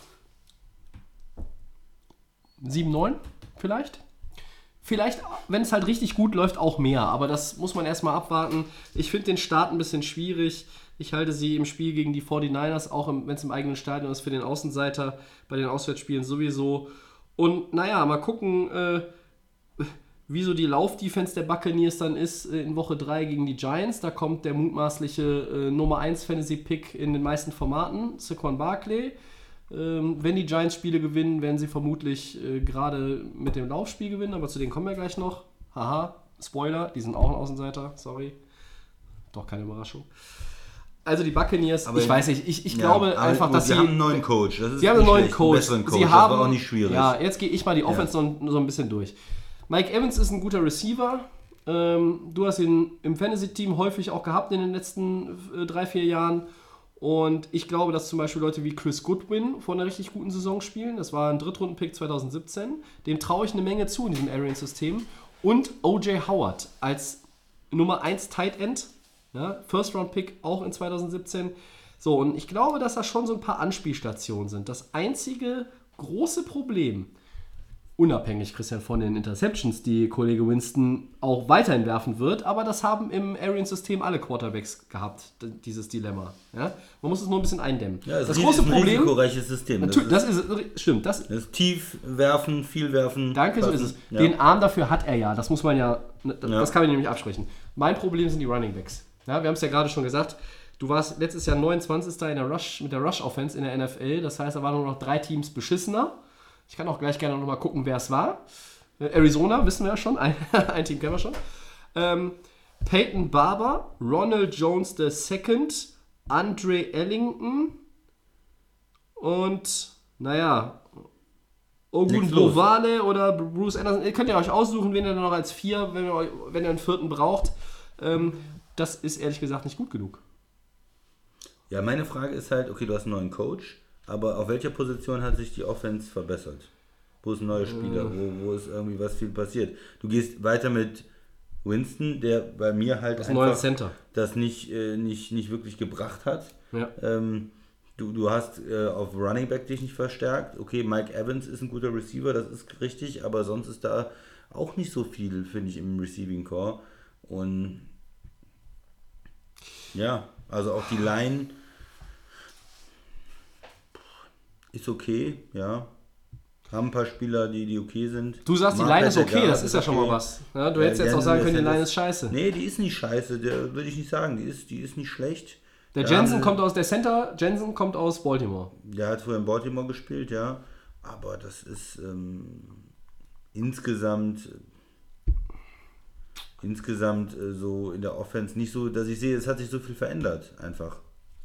Ja. Viel verändert hat sich nicht. Ich setze meine Hoffnungen, dass es bei den Buccaneers ein Stückchen nach oben geht. Einzig und allein ja eigentlich darauf, dass, äh, dass Leute in diesem Arians-System profitieren, die vorher schon da waren. Namentlich halt vor allen Dingen Howard und Goodwin. Ähm, und dass halt insgesamt durch ein besseres Coaching auch Winston irgendwo besser aussieht. Ich sag mal, fünf Touchdowns mehr und fünf Interceptions weniger und die Buccaneers werden vermutlich sechs oder sieben Spiele gewinnen. Wie gesagt, ob sie zu mehr, es müsste relativ viel ineinander greifen, alles muss Klick machen, damit mehr passiert. Die Division ist ultra schwer. ja Ich möchte sie aber nicht komplett jetzt schon auf den vierten Platz schieben. Ich bin da ein bisschen, da gehe ich ein bisschen offensiv ran. Ja. Bin ich ganz ehrlich. aber sonst gehen wir auch mal durch die Defense. Äh, was hat sich da groß verändert? Du hast einen Dama Kong Su geholt, ja. Und wen hast du dafür abgegeben? Äh, wie hieß der Knabe noch gleich? Ähm, äh, mir ist der Name gerade entfallen. Shame on me. Äh, Jared McCoy. da habe ich den Namen. Die waren ja beide gedraftet nacheinander. Ja, ja, ja. Und das heißt, ähnliche Spieler. ähm, Ja, das ist im Grunde keine Spieler. Verbesserung. Also ist Grunde, du, du ersetzt nur den einen durch den anderen. Also, Ja, da sehe ich Oder? nicht die große Verbesserung. Nee, ich finde Und- aber, dass Devin White als First-Round-Pick, als Inside-Linebacker, soll ich schon vorwegnehmen als mein Schlüsselspieler in der Defense? Ja, bitte, ja, kannst ja sagen. Ja, das ist äh, der, der einzige Spieler, der da wirklich äh, als Verbesserung raussticht. Ja. Wer, wer, wer sackt den Quarterback in Tampa? Seit Jahren ein Problem. Outside Linebacker, die, je nachdem, in welcher, wie man spielt, Ja, Defensive ja. End, Outside Linebacker. Defense macht Äh, mir Sorgen. Jason Pierre-Paul hatten sie geholt. Ähm, Ja, aber der war auch nicht mehr der, der aber, der aber vorher war, oder? Sehe ich das nee, falsch? das ist richtig. Der war natürlich auch eingeschränkt aufgrund seiner Verletzung. Ähm, Vea Vita haben wir letztens besprochen, der erstmal ausfällt, der, Mhm. der First-Round-Pick. Also, pff, macht mir ein bisschen. Ich hab's. Die drei Rush-Offenses, die schlechter waren, waren übrigens also nicht nur Arizona, sondern Buffalo und Miami. Hm. Das, und das heißt, alle anderen Teams waren besser als die Buccaneers. Ja, Buffalo war so schlecht mit, äh, mit Allen, mit dem Quarterback. Nee, Entschuldigung, ich bin in der Zeile verrutscht. mich Stimmt natürlich gar nicht. Buffalo hat eine gute Die Schrift ist so klein auf dem. Ich brauche vielleicht. Wir brauchen, Brille, vielleicht Ja, oder, eine Brille, oder wir brauchen mehr Licht. sein. Das ist ja alles so. So, es ist ja auch schon dunkel draußen, während wir hier aufnehmen. Also, Moment. Ähm, die schlechteren Laufens Arizona äh, ist schon richtig, aber äh, es waren tatsächlich Minnesota und Pittsburgh. Pittsburgh mit Ja, James ja, Conner. Ja, ja, aber die waren, haben nicht so viel gelaufen, die haben viel geworfen auch. Ne? Ja. Ungefähr 80 Mal pro Spiel. Nein, also du hast recht, die Defense, also insgesamt so von den, von den Additions in der Offseason sehe ich da jetzt auch nicht viel, aber alles in allem, ich weiß nicht. Also ich finde die Buccaneers nicht so grottenschlecht. Ähm, naja, müsste natürlich auch viel irgendwie durch das, durch das Coaching zusammenkommen. Kann ich mich nur wiederholen. Also Schlüsselspieler? ja, in der Offense gehe ich tatsächlich mit O.J. Howard. Ähm, er muss jetzt auch zeigen, dass er ein Elite-Tight End ist. Er hat die körperlichen Voraussetzungen. Und in der Defense gehe ich wieder mit einem Linebacker, Devin White, dem Rookie. Haha, du gehst ja auch gerne mit Rookies. Ja, ist ja okay. Weil er da alles zusammenhalten soll, oder? Naja, ich glaube, weil er schon als ein, als ein First-Round-Pick, ich glaube, dass er vom, vom Start weg auch einen besonderen Impact haben kann in der Defense, gerade in dieser Defense, ja. Also ich weiß nicht, die Safeties heißen Evans und Whitehead, die Corner heißen Hargraves und äh, Carlton Davis. Das ist jetzt für mich alles vom Namen her nicht so, nicht so überragend. Devin White muss derjenige sein, der da den Takt vorgibt. Deshalb nehme ich ihn als Schlüsselspieler. Ja, ich gehe mal in der Defense damit so ein bisschen ein Außenseiter-Pick irgendwo mit äh, Karl Nassib, der, der Outside-Linebacker, der von Cleveland Ja. kam, der früher in Cleveland gespielt hat, der im Moment hier als Starter auch irgendwo Ja. ja, hier erstmal auf dem Zettel ist und der äh, ja dann als Outside-Linebacker auch für die Sex sorgen müsste oder einer der Spieler sein äh, sollte, der vielleicht 8 Sex oder sowas äh, hat dann, um, um irgendwo einen Pass-Rush für ähm, Tampa zu generieren. Und äh, in der Offense gehe ich mit Mike Evans, Ja. der, von dem will ich mal eine richtig dominante Saison sehen. Also jetzt, wenn die wirklich was reißen sollen mit Bruce Arians, ähm, mit James, äh, James Winston, der jetzt einen neuen Vertrag hat, dann brauche ich da mal 1500 Neuen Yards. Vertrag will. Ja, ähm, genau, der einen will, äh, der sich weiter in der Liga halten will, dann brauche ich da mal 1500 Yards und äh, mal 10 Touchdowns Mhm. ja. äh, von Mike Mindestens, Evans, der ja. mal richtig dominiert und zeigt, mal, ich bin hier, wenn ihr über die Top Wide Receiver redet, immer Julio Jones und ähm, Brown und Beckham und wie sie alle heißen, warum fällt mein Name da nicht oft? Ich bin eigentlich von der Physis auch ganz weit oben dabei Ja. und ähm, der, der muss da für mich nochmal eine, eine Schippe drauflegen. Ja. Wir hatten, weiß ich, wer von euch es verfolgt hat, äh, mich hat es ja äh, begeistert, äh, dass wir so ein bisschen, ähm, also gab es so eine Interaktion zwischen Peter Schrager, der unser Intro spricht, und Nick Carter, ja, großer Tampa Buccaneers-Fan, ähm, der auch als äh, Musiker gerade in den 90ern sehr bekannt war, sage ich jetzt mal, mit so einer Boyband aus Florida. Äh, auf Deutsch würde man sie die Hinterstraßenknaben nennen. Äh, die haben sich ja so ein bisschen über die Buccaneers ausgetauscht bei Twitter. Wir haben uns da mal eingeschaltet. Und ähm, ja, Ne- äh, Nick Carter glaubt äh, als Die Hard Buccaneers-Fan, aber ich meine, mehr als hoffen kann man ja auch nicht, ne, dass sie so die Hütte richtig abreißen dieses Jahr. Das sehe ich jetzt nicht. Äh, Ich glaube, ich bin ja vielleicht ein bisschen nicht ganz so vorsichtig oder pessimistisch. Pessimistisch ist der Christian jetzt auch nicht, aber er ist vorsichtig. Bin ich etwas offensiver und sage, die Buccaneers können, wer weiß, was alles passiert in der Saison, können vielleicht die Panthers und die Falcons überholen. Aber wenn wir die Tage über die Falcons reden, werde ich vielleicht auch sagen, dass die Falcons für mich trotzdem die Nummer 2 in der Division sind, was auch immer. Aber die Buccaneers sind Also ich bin von den Buccaneers so nicht überzeugt. Ja, du bist sehr, bist sehr oft enttäuscht worden. Ja, ja, okay. so oft enttäuscht worden. Letzten Jahr hieß es immer mal vor der Saison, oh, die Buccaneers eigentlich und die können Ja. auch mal und die haben immer Grütze gespielt und solange die den Quarterback haben, bevor ich das nicht sehe, Bruce Arians, super Coach, keine Ja. Frage, aber solange ich das nicht sehe, äh, dass die gut spielen, glaube ich ich. das nicht. Auch mit der Defense, Ja. da ist für mich, wo ist die Nee, Riesenverbesserung? die Defense sehe ich auch nicht, nicht Ähm, besonders gut. Aber so, also bitte zeigt mal, dass ihr das könnt, dann werde ich hier sagen, tut mir leid, Buccaneers, Entschuldigung, ihr habt eine super Saison gespielt, ihr seid 10-6 gegangen und habt die Division gewonnen. Ich habe es nicht gesehen vorher, aber ähm, im Moment sage ich, äh, Buccaneers genauso äh, wie letztes Jahr. Was weiß ich, 5, 11, 6, 10, Mhm. irgendwas unten drin. Die müssen mir erstmal das Gegenteil beweisen. Also, Du kannst natürlich jetzt auch das Ganze nicht komplett umkrempeln in einem Jahr oder du kannst es nicht erwarten. Das passiert hin und wieder. Wir haben eben mal die Bears angesprochen, aber du kannst es jetzt nicht, du kannst nicht jeden sie Divisionsviertel und nehmen gehen und sagen, äh, 4-12, dann können sie sich einen richtigen Quarterback holen. wenn sie 4-12 gehen und sie Winston spielen weg. die ganze, das ganze Jahr mit Winston, dann ist klar, dass er danach weg Dann ist. ist er weg und dann können sie in einem guten Quarterback-Draft äh, einen neuen holen. Und vielleicht mit Bruce Arians dann weiterarbeiten, ne? Der dann einen starken Rookie hat. Das wäre vielleicht für Tampa langfristig gar nicht das Schlechteste. Ich glaube zumindest, dass die äh, Buccaneers für Spektakel sorgen. Ich glaube, dass die Offense gut sein wird, bei, bei allen Turnover, die drin sind. Ich glaube, die Defense lässt eine Menge Punkte zu. Wir werden Viel Shootout sehen. Ich sag, ich sag jetzt mal, die Buccaneers, ich, in den letzten Jahren, ich habe es nicht nachgeguckt, aber äh, die Buccaneers werden das Team sein, ähm, das die meisten Spiele hat, wo beide Teams, sie und der Gegner, 30 und mehr Punkte haben. Möglich, ja. Ja, weil, weil andere Teams, weiß nicht, die Patriots gewinnen eher mal 45-14, ja? die Buccaneers äh, verlieren eher mal äh, 30-33 ja? oder gewinnen mal 32-31 oder so in der Richtung. Also das könnte ich mir schon vorstellen.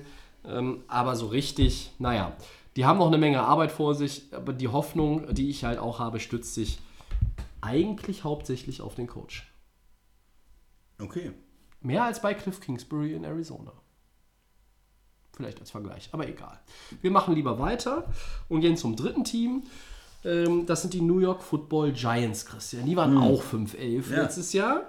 Und äh, die fangen an äh, in Dallas, dann spielen sie gegen Buffalo, sie spielen in Tampa Bay, eben schon gehört, und spielen zu Hause gegen Washington.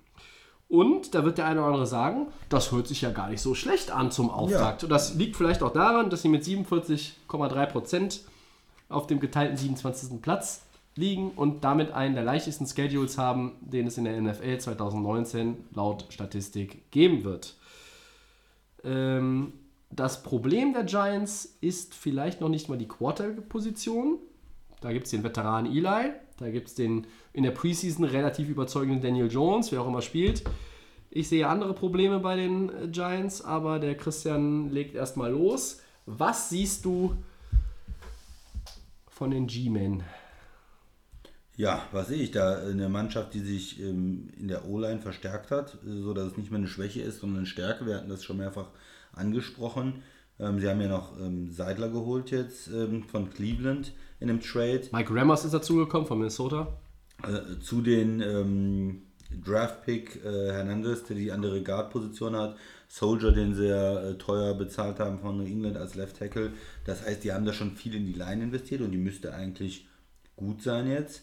Äh, sie haben einen Top Running Back mit Barclay. Das heißt, äh, laufen, laufen, laufen für die Giants, würde ich erstmal sagen. Weil du hast entweder einen Quarterback, der Eli Manning heißt, der in den letzten Jahren nicht mehr so gut gespielt hat, dem man nicht mehr, sag ich mal, die Verantwortung für die ganze Offense oder die, ähm, die Last auf seinen Schultern komplett äh, legen kann, sondern da muss man mit dem Laufspiel eine Menge machen. Und sie haben natürlich auch Beckham abgegeben, das heißt, du hast nicht mehr den Nummer 1 Receiver. Wir hatten es auch schon in einigen Das ist das äh, Problem. Podcasts besprochen, wer, wer macht das überhaupt? Sie haben mehrere Nummer 2, Nummer 3 Receiver, die jetzt auch noch teilweise verletzt waren. Das heißt, ähm, ja, da muss man einfach viel mit dem Lauf kommen und die Passing Offense wird nicht die große Stärke sein. Ähm, irgendwann wird in der Saison vielleicht äh, dann Daniel Jones übernehmen.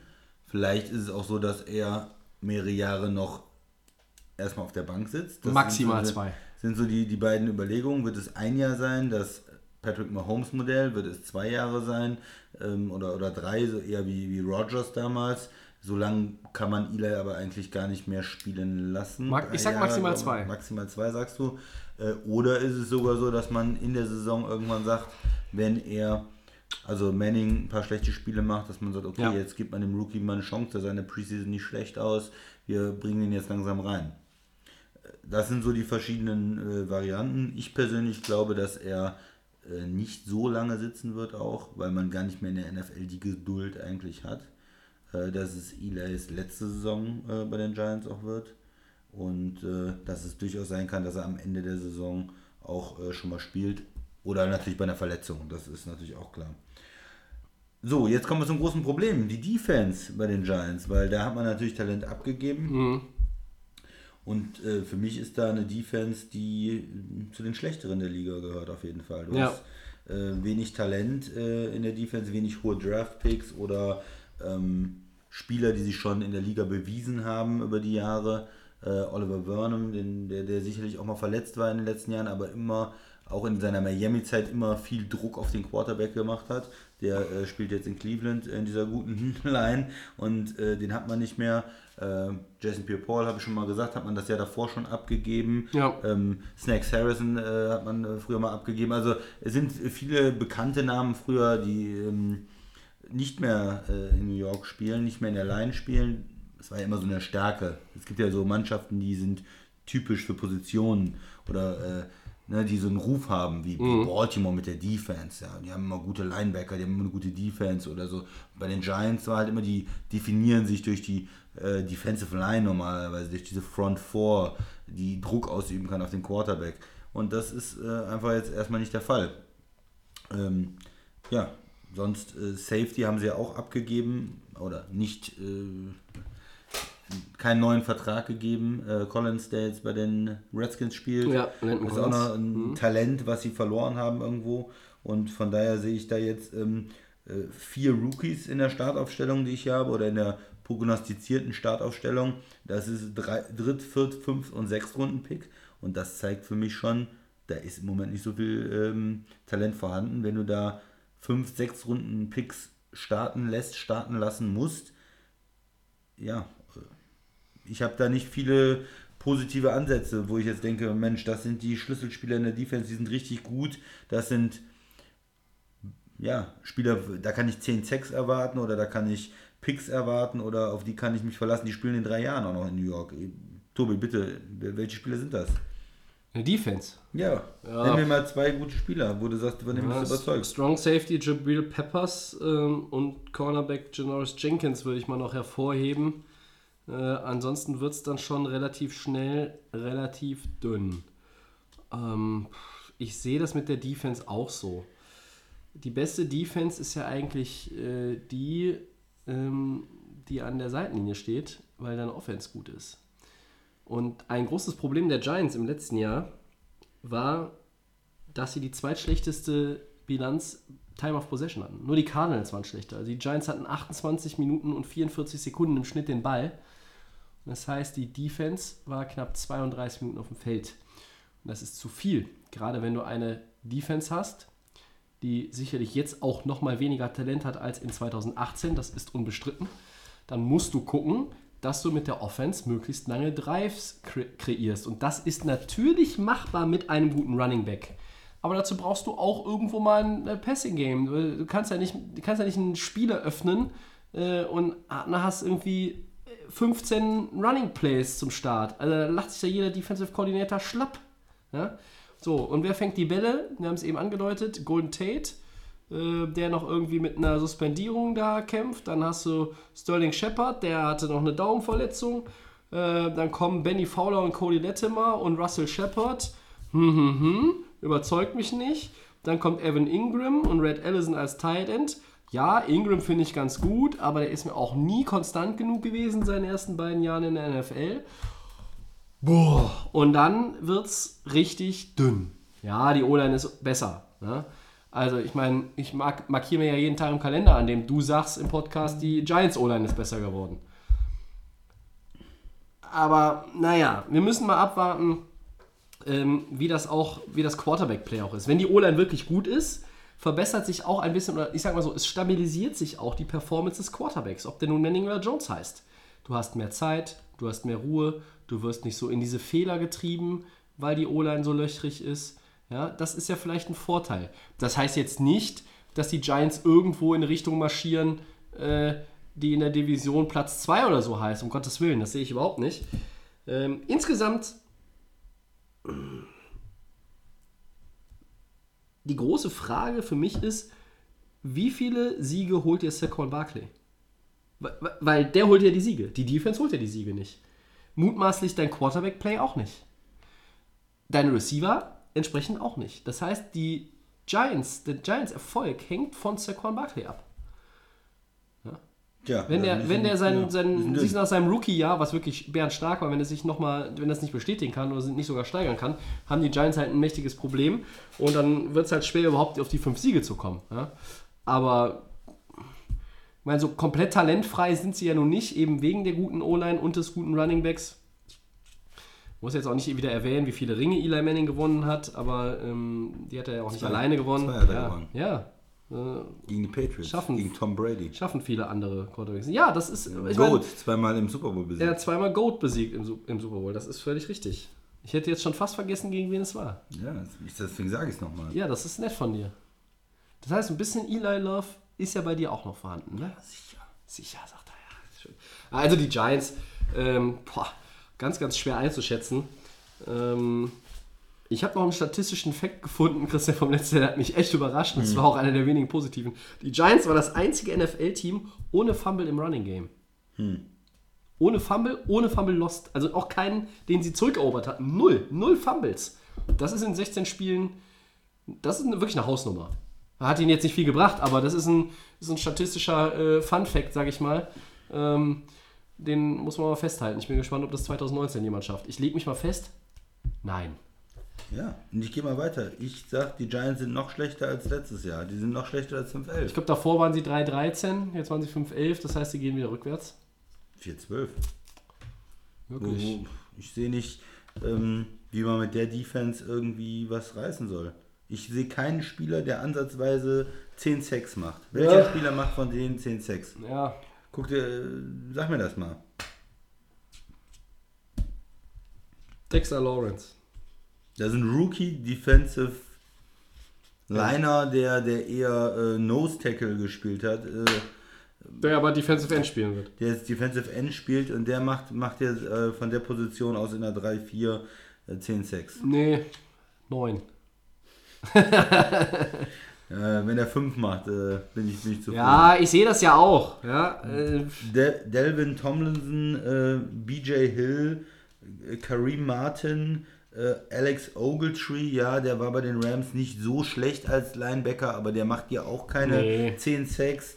Ähm, Lorenzo Carter, äh, ich, nee, du hast ja recht. ich habe da in der Front 7 ist für mich zu wenig Talent, tut mir leid. Äh, vielleicht gibt es da noch einen Rookie. Deswegen sage ich ja, ähm, du musst, du musst einfach auch mit der Offense. Die Offense muss möglichst lange auf dem Spielfeld bleiben. Nur, nur das erhöht deine Chance.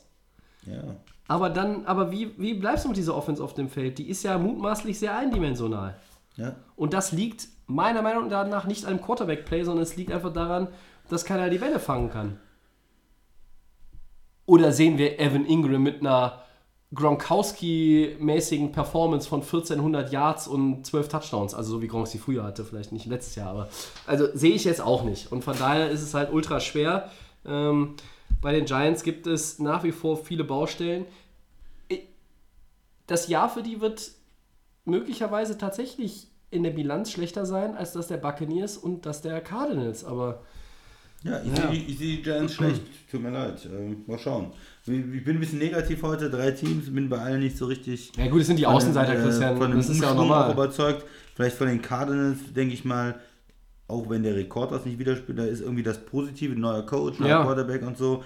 Buccaneers und Giants finde ich irgendwo. Ja, ich bin dann bei den, schwieriger. bei den Buccaneers positiver als bei den Cardinals, aber bei den Giants bin ich halt auch eigentlich, dass ich sage, boah, das kannst du, kannst du irgendwie nur ganz schwer verkaufen. Ich lasse mich da gerne eines Besseres, Besseren belehren. Die Giants ähm, sind ein Team, ähm, das ich eigentlich auch immer äh, gerne gucke. Ne? Also wenn es jetzt nicht der ganz, ganz unansehnliche Football ist und, und war. Ähm, Schlüssel, ja, Schlüsselspieler haben wir noch, ja. Ja. Ja, ich. Was, was soll ich da sagen? Äh, es ist Saquon Barkley und ähm, in der Defense äh, gehe ich mit Jabril Peppers. Der muss der Playmaker sein. ja, ich gehe in der Offense mal mit äh, Sterling Shepard. Mhm. Der musste eigentlich der Nummer, der muss sich nochmal entwickeln und der Nummer 1 Receiver dann sein.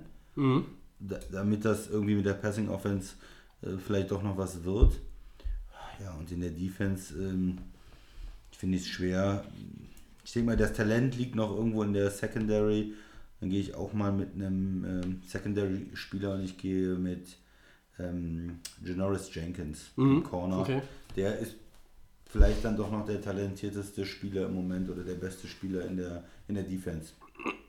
Vielleicht kann die Secondary so gut spielen, ähm, dass sie da äh, den Pass zumacht und, und äh, man ja. irgendwie den Run dann mit der Front Seven stoppen kann. Ge ginge nicht, nur ja. über viele Turnover, oder? Ja, aber wer, wer, wenn du nicht viel Sex hast und nicht viel Druck auf den Quarterback, Nee, äh, schwer. können die Corner dann so viele Picks Mit holen. Peppers, Bethea, Jenkins vielleicht hinten, Ja, die, das, ist, das sind so noch die, die besten Spieler, ne? Ja. Aber ähm, wenn jetzt äh, Basia da noch dein bester, mit dein bester Spieler ist und Peppers, der ist nicht schlecht, ne? das ist ein First-Round-Pick, ich weiß es, aber der hat jetzt auch nicht die Liga äh, zerstört in seiner Zeit in Cleveland, ne? Der ist okay und der hat Potenzial, so würde ich das mal nennen. Und auch Jenkins, der ist bekannt äh, für seinen Vertrag eigentlich, Ja. aber ist jetzt auch nicht einer der fünf besten Corner für mich in der Liga. Also es ist alles so, die, da sind auch die Spieler, die okay sind, ja, aber Wenn du nur bekannt für deinen fetten Vertrag bist, dann ist das, fehlt, fehlt da irgendwas. Das kann man, kann man so festhalten. Ja, äh, drei von fünf heute haben wir durch. Machen wir weiter. Ja, Lions. 6-10 sind die äh, gewesen. Ähm, spielen in Arizona gegen die, ähm, Chargers. gegen die Chargers, LA Chargers, gegen Philadelphia, gegen die Eagles und dann äh, zu Hause gegen Kansas City. Ähm, durchschnittlicher, ähm, durchschnittlicher Schedule ungefähr 49,6, 19. irgendwo so in der Mitte. Ähm, die hatten eine Top 10 Defense gegen den Lauf und gegen den Pass. Ähm, das heißt, das würde man den Lions grundsätzlich erstmal nicht so zutrauen, aber die waren nicht so schlecht in der Defense. Aber irgendwie in der Offense lief, lief es dafür nicht so. Und ja, zum Beispiel Third Down nur 36,1%, recht schlecht. Ähm, Tobi, was traust du den Lions zu? Ja, ich habe in dem ersten Jahr von Matt Patricia halt auch diese ha Handschrift gesehen. Ne? Das ist ein Defensive-Minded Coach, ähm, kam von den Patriots und ähm, ja, so ein bisschen hängt die Saison der Lions meiner Meinung nach an ähm, Offensive Coordinator Daryl Bevel. Ja, schafft er es mit dem, ich sage einmal mittelmäßigen Talent, was die Detroit Lions zur Verfügung haben, für Alarm zu sorgen. Ja, also du warst letztes Jahr in der Offense 24., 23. mit dem Lauf, 20. mit dem Pass. Das, ja, dann bist du 6-10. Das ist dann nicht verwunderlich. Ja? Also Matthew Stafford ist jetzt seit zehn Jahren in der Liga und ähm, ist auch jemand, der von Verletzungen gebeutelt ist, immer mal wieder. Er spielt aber auch eigentlich fast immer mit diesen Verletzungen durch, wenn es irgendwie geht. Das ist jemand, der mal auf die Zähne beißt, aber das ist auch jemand, der seit Jahren irgendwo, seit er diesen fetten Vertrag unterschrieben hat, ich weiß gar nicht mehr wann das war, da- hapert es da auch irgendwo. Also Running Backs Carrion Johnson, ja, CJ Anderson jetzt geholt, der letztes Jahr bei den Rams diesen guten Run hatte, aber in dem System der Lions, ich weiß es nicht. Oh, die Receiver, Kenny Golladay, Marvin Jones, dann hast du Demi, Danny Amendola geholt. Oh, ich weiß es auch nicht. Und die Tight Ends, Jesse James von Pittsburgh, okay. TJ Hawkinson, ein First-Round-Pick, äh, das ist auch okay. Aber du gewinnst jetzt nicht eine Division, weil du zwei gute Tight Ends hast. Und die Line? Naja, ich weiß nicht. Also Rankno als Center gefällt mir noch ganz gut, äh, aber sowohl auf der linken Seite mit äh, Taylor Decker und Kenny Wiggins als auch rechts mit Graham Glasgow und Ricky Wagner. Uah, ich weiß nicht. Das ist irgendwie, das überzeugt mich nicht. Äh, und das wird auch das Leben für Matthew Stafford wieder schwer machen. Ähm, also die Offense der Lions vielleicht so ein bisschen ähnlich. Klar, Amendola dazu bekommen und Hawkinson, aber so ein bisschen ähnlich wie bei den Buccaneers, Christian. Äh, Jetzt eigentlich so vom Talent her nicht, dass es dich aus den Schuhen haut, oder? Ja, viel konstant drin. ne? Ich habe das Gefühl, irgendwie die Lions äh, sind seit Jahren die Lions. So, die spielen irgendwie immer ähnlich. Die spielen irgendwie 8, 8 aber 7, es ist 9. aber keine gute Konstanz. Die, die, ja, die spielen in der Division immer irgendwo so ähm, eher im, im, im unteren Bereich und waren jetzt letztes Jahr nur 6-10. Manchmal gibt es ja, bei manchen Teams hat man eine vorgefasste Meinung, bei manchen lernt man was und bei manchen Teams gibt es so einen Schlüsselmoment in der Saison. Und für mich waren es bei den Lions direkt erstes Spiel. Wenn ich erinnere, sie haben gegen die Jets gespielt. Ähm, Ja. Sam Darnold hatte da Pick 6 zum Start seiner Karriere. Die Lions haben den Defensive Touchdown. Man denkt sich, wow, die Defense, die Lions, da geht's das los, neuer Coach. Ähm, was ist los mit den Lions? Und dann kommen die Jets und drehen das Spiel um, schenken den äh, unendlich viele Punkte ein und man hat schon wieder das Gefühl, Mensch, die Lions, irgendwie läuft es dann nicht richtig. Also das war für mich äh, so, was ich mit der Saison von den Lions verbinde. Das blitzt irgendwie mal so auf, wo man denkt, Mensch, die Lions oder die gewinnen manchmal auch so das, ein Spiel, was man nicht gedacht hätte. Die haben ja auch gegen die Patriots gewonnen äh, letzte Saison. Aber so die Konstanz ist nicht da. Ähm, ja, mich überzeugt auch die Defense nicht so wirklich. Du, du hast, oder ich habe es eben vorgelesen, äh, du, du hast ähm, hier zusammengetragen, dass sie eine, eine gute Defense hatten. Sie waren eins von fünf Teams nur in der NFL, das äh, Top 10 war gegen den Lauf und gegen den Ja. Pass. Das ist halt schon gut. Ja, und das, das- ist, meine ich, auch mit der Handschrift von Ja. Matt Patricia, ne? Aber so richtig. Du, du hast halt äh, äh. Damon Harrison und solange du den hast, hast Ja. du schon immer die, ist die halbe Miete gegen den Lauf. Ja. Der ist einfach so ein guter Defender gegen den Run. Das ist schon mal extrem wichtig. Und auf der anderen Seite hast du hinten ähm, Darius Slay, den ich wirklich für einen Top-Corner halte. Und da kannst du natürlich schon mal eine Menge auch gegen den Pass machen. Das sind so Bausteine, die man natürlich, ähm, ja, ja, die, die, Die sind da. sind Die Team. sind da, ja, aber was- was in ist da drumherum? Defense haben sich verbessert. Äh, Ja. Sie haben Trey Flowers jetzt als äh, Pass-Rusher. Mhm. Ähm, Sigi Enser ist dafür weg, aber ich denke, das kann man schon sagen, ist eine Verbesserung. Enser war ja auch viel verletzt in den letzten Jahren. Ähm, sonst ist die Defense, äh, fehlen so vielleicht die ganz großen ja Namen. Das ist so eine solide Einheit, sagen wir mal, der Rest. Also das sind so die drei Spieler, die ich da mal rausnehmen würde, die so die Stars sind und der Rest ist, ähm, gruppiert sich so drumherum. Ja, was sagst du zur Defense der Lions? Ich kann mich da nur anschließen. Also du hast vorne mit Harrison einen zentralen Fixpunkt, du hast mit Slay hinten einen zentralen Fixpunkt und der Rest ist, ja gut, Flowers, klar, ist auch noch da. Aber ansonsten ist da viel Mittelmaß. Das war aber letztes Jahr nicht anders. Und das war eine Top 10 Defense. Und vielleicht sind das auch, ähm, ist das das Talent von Patricia, das vielleicht kann man streichen, das ist das Talent von Patricia, dass er es schafft, Leute zu entwickeln, die irgendwo anders durchs Sieb gefallen sind. Und davon haben die Lions sicherlich den einen oder anderen, ja. Und ich bin gespannt, ob sie sich nochmal ein Stückchen verbessern können in der Defense. Dann können sie auch Alarm machen, so ein bisschen in der Division. Ich rede jetzt nicht von, von Playoffs, beileibe nicht. Ich könnte mir vorstellen, dass sie diese 6-10 äh, vielleicht bestätigen, in eine 7-9-Saison so gehen und auch einfach so, was den Football anbelangt, nochmal ein bisschen, wie soll ich sagen, attraktiver werden. Ähm, nur wenn ich halt die Division sehe, ist mit Bears und Vikings und Packers, äh, nee, also da richten, richten die nichts aus. Ähm, letztes Jahr haben wir das den Bears dann nicht zugetraut. Ich war letztes Jahr drauf und dran und wollte sagen, ah, was ist mit den Bears vielleicht? Die könnte ich mir vorstellen. Der Gedanke kommt mir bei den Lions jetzt dieses Jahr nicht. Ich glaube, das ist ein Team, was in die richtige Richtung geht, was aber langsam in die richtige Richtung geht. Und das hängt nicht an der Defense, sondern einfach, wie gesagt, an dieser Offense. Ja? Ähm, Matthew Stafford, das war mir die letzten Jahre einfach zu wenig. Ich Ja, sehe im Laufspiel sehe ich da nicht so wirklich äh, viel und ich halte auch die Receiver nicht wirklich für gut. Also ich werde äh, Kenny Golladay im Fantasy Draft sicherlich liegen lassen, auch wenn er der mutmaßliche Nummer 1 Receiver ist. Ähm, äh, da, das ist mir einfach zu wenig. Ich glaube, der beste Mann in der Offense ähm, ist trotz seiner ganzen Fehler nach wie vor Matthew Stafford. Aber wirklich gespannt bin ich auf TJ Hawkinson, wie der so spielt. Ich meine, das ist ein Tight End in der ersten Runde. Es gibt nicht jedes Jahr viele Tight Ends, die in der ersten Runde Ja. gedraftet werden. Und von dem möchte ich dann auch was sehen. Und da bin ich mal gespannt, wie Daryl Bevel das ähm, bewerkstelligt da. Ansonsten weiß ich nicht. Der konstanteste Lions-Spieler ist noch Matt Prater und der ist der Kicker. Ja, und, von Stafford will man mal wirklich was sehen. So, dass er, er Dauerhaft. hat ja am Anfang auch gezeigt, dass er Spiele gewinnen kann, dass er ein taffer Typ ist seiner Karriere. Aber wo sind die Playoff-Siege? Wo ist das, man. Es gibt so. Dazu muss Teams, man ja in die Playoffs kommen. Ne, da weiß man ja, die haben den Quarterback, die haben Drew Brees, die sind immer, die sind immer gefährlich. Und bei, bei Detroit fehlt so, dass man sagt, Matthew Stafford ist wirklich ein Top 10 Quarterback dauerhaft, wo man immer das Gefühl hat, äh, die können auch was reichen in den Playoffs. Das hat er bis jetzt noch nicht so richtig geschafft. Und bei Matt Patricia muss ich auch sagen, der hatte damals mit den Patriots äh, so viele Yards im Super Bowl gegen die Falcons kassiert auch. Ne? Oder gegen äh, Philly. Ne, gegen Philly war das, ne?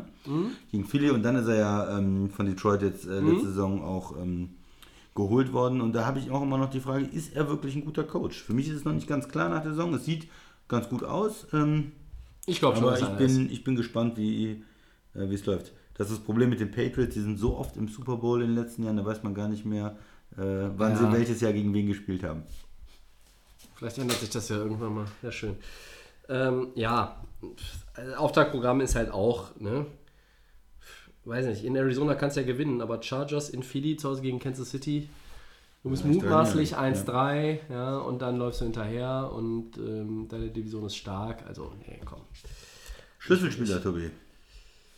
Ähm, Oder soll ich mal anfangen? ja, bitte. Ja, ich gehe in der Offense mit äh, TJ Hawkinson, Ja, der Tight End. weil du ja gerne Rookies nimmst. Ja, weil ich gerne Rookie nehme und weil auch äh, er war für Green Bay im Gespräch. Das war immer Ja. die Frage, ist das nicht was, wo sie mal zuschlagen? Mhm. Und ich habe mir die Highlights angeguckt und ich finde ihn ähm, extrem interessant als Spieler, weil er beides kann. Er ist dieser ähm, Blocking Tight End, der aber auch als Receiver extrem gefährlich ist. Also er kann wirklich auch deinem Laufspiel helfen, was ähm, nicht so häufig ist, dass Tight Ends wirklich in beidem gleich gut sind und ähm, äh, für beides was tun können. Und da bin ich gespannt, wie er ist. Also ich hätte ihn ähm, auch gerne woanders gesehen und äh, ich fand es nicht so toll, dass er zu einem anderen Team in der Division gegangen ist. Und äh, in der Defense gehe ich auch mal mit einem äh, Spieler, der eine Connection zu den äh, Packers hat, der lange da gespielt hat, Mike Daniels, der ähm, lange auf einem sehr guten Niveau in Green Bay gespielt hat und den sie jetzt nicht mehr haben wollten und der sich dann direkt den Lions angeschlossen hat, der wirklich gesagt hat, er will für Patricia spielen, er hält ihn für einen guten Coach. Ja. Und da bin ich gespannt, äh, wie er da einschlägt und wie er die Line verbessert. Ja, das klingt gut. Ist so ein bisschen persönlich gefärbt, aber warum nicht? Warum nicht? Also, das kann uns hier ja auch keiner irgendwie vorschreiben. Ich gehe, mach's kurz, Matthew Stafford. Ja, Ja, ich möchte klar. Konstanz sehen ähm, und weniger Turnover. Und in der Defense Trey Flowers. Ne? Von New England gekommen. Mega Und Vertrag gekriegt, Neben. Snacks Harrison, ich meine, der eine kann auch von dem anderen immer profitieren. Ne? Also, wenn der eine irgendwie vielleicht mal gedoppelt wird, muss eigentlich der andere ja frei sein. Oder Ja. zumindest hat der dann sicheres 1 gegen 1. Also, da muss äh, weiterhin ähm, auch was an der, an, an der ersten Linie der Verteidigung passieren. Das könnte für die Kollegen Cousins, Trubisky und Rogers in den Spielen gegen Detroit schon etwas schwieriger werden als in der Vergangenheit. Ja, unser fünftes Team. Ja, das Leite Bitte, ich mal wieder ein. Das bitte. sind die Redskins. Die sind 7-9 gewesen letztes Jahr. Die spielen äh, in Philly gegen Dallas, äh, gegen Chicago und in New York. Äh, 46,9. Das ist der leichteste Schedule in der ähm, NFL. Wenn das, wenn das ja Das richtig ist. glaubt man nach den ersten drei Gegnern eigentlich nicht. Aber scheint so Aber zu sein. so. Die hatten 26 Takeaways, das war Platz 3 in der NFC. Ähm, hinter Wow. den Bears und den Rams. Also das heißt, sie haben als Defense da gut gearbeitet, aber hatten nur 280 First Downs, zweitschlechteste äh, Bilanz in der NFC. Das heißt, die Offense äh, ließ dazu wünschen über. Und ähm, ja, soll ich anfangen mit den Redskins? Möchtest du anfangen, Tobi? Wie sollen wir es machen? Ähm, ich würde eigentlich erstmal nur einen Satz zu den Ja. Redskins einleiten. Und zwar,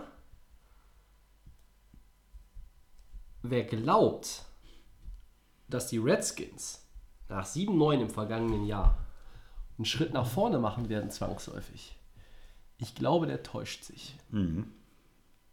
Ja, das Ich glaube ich auch. erkläre auch ge- gleich gerne, warum ich das so sehe, aber äh, dann kannst du uns gerne hier mal ein bisschen weiter reinführen in das Washington-Thema. Ja, Washington, großes Problem erstmal Quarterback-Position. Was ist da eigentlich los in Washington? Äh, Cousins äh, ist äh, natürlich Geschichte. Ähm, dann haben sie Alex Smith geholt. Der hat sich ja schrecklich verletzt. Äh, spielt jetzt erstmal nicht. Ist noch nicht absehbar, wann er überhaupt wieder spielen kann. Sie haben äh, Case Keenum geholt, der in Denver unterwegs war. Früher in Minnesota unterwegs war. Das ist eine Übergangssituation. Sie haben äh, Dwayne Haskins gedraftet hoch. Das soll vielleicht der Mann der Zukunft werden. Ähm, wahrscheinlich wird aber, oder es ist jetzt, äh, glaube ich, auch festgelegt, dass äh, Keenum der, Case Keenum ist der Starter. ist. Mhm. Ähm, ist für mich ein Quarterback, der in einem sehr guten Umfeld spielen kann. Das hat er in Minnesota gezeigt. Der in einem nicht so guten Offense in Denver nicht gut ausgesehen hat und der jetzt in einer nicht so guten Offense in Washington spielt und wahrscheinlich auch nicht so gut aussehen wird. Ähm, die haben Jordan Reed als Tight End, der ist ständig verletzt. Ähm, Schade, dass der Max nicht da ist. Das ist einer seiner Lieblinge. dann hast du in äh, Receiver ja, jo äh, Josh äh, Doxson, äh, Paul Richardson, der ist von Seattle gekommen. Das ist ein schwacher Receiving Core, da ist nicht so viel Talent. Äh, da ist kein Nummer 1 Receiver, wo man wirklich sagt, boah, da, den muss man doppeln oder da äh, hat man Angst vor. So, Laufspiel ist Adrian Peterson tatsächlich noch, der ja letztes Jahr nicht so schlecht war, aber ja auch nicht der Jüngste ist. Und dann hat man eine Line, die jetzt auch ein paar Fragezeichen hat. Äh, Left Tackle ist eigentlich seit Jahren äh, Trent Williams da. Der ähm, will nicht spielen im Moment, ist in so einer auch Holdout-Situation oder ja, es äh, war mit Ich habe aber gehört, dass sie ihn nicht traden wollen. mit den Ärzten nicht zufrieden mit, und sie wollen ihn nicht abgeben, aber das ist natürlich jetzt erstmal so eine offene, ähm, ja, offene Situation. Donald Penn, der Veteran, ähm, der auch in Oakland gespielt hat, der ist da jetzt vielleicht der Ersatz. Hm. Äh, Eric Flowers ist da in der Line, das will man eigentlich nicht. Äh, der äh, in, bei New York schon sehr, sehr schlecht gespielt hat, in Jacksonville nicht klargekommen ist. Ja, also es gibt auch Talent, die rechte Seite ist äh, nicht schlecht. Äh, Brandon Sheriff, der, der, der Guard, Ja. Sheriff. Ähm, und, und Morgan Moses ist auch sicherlich ein, guter, brauchbarer Right Tackle. Auf jeden Fall. Aber ja, die linke Seite jetzt, gerade mit Trent äh, Williamson, der nicht da ist, ist ein großes Fragezeichen.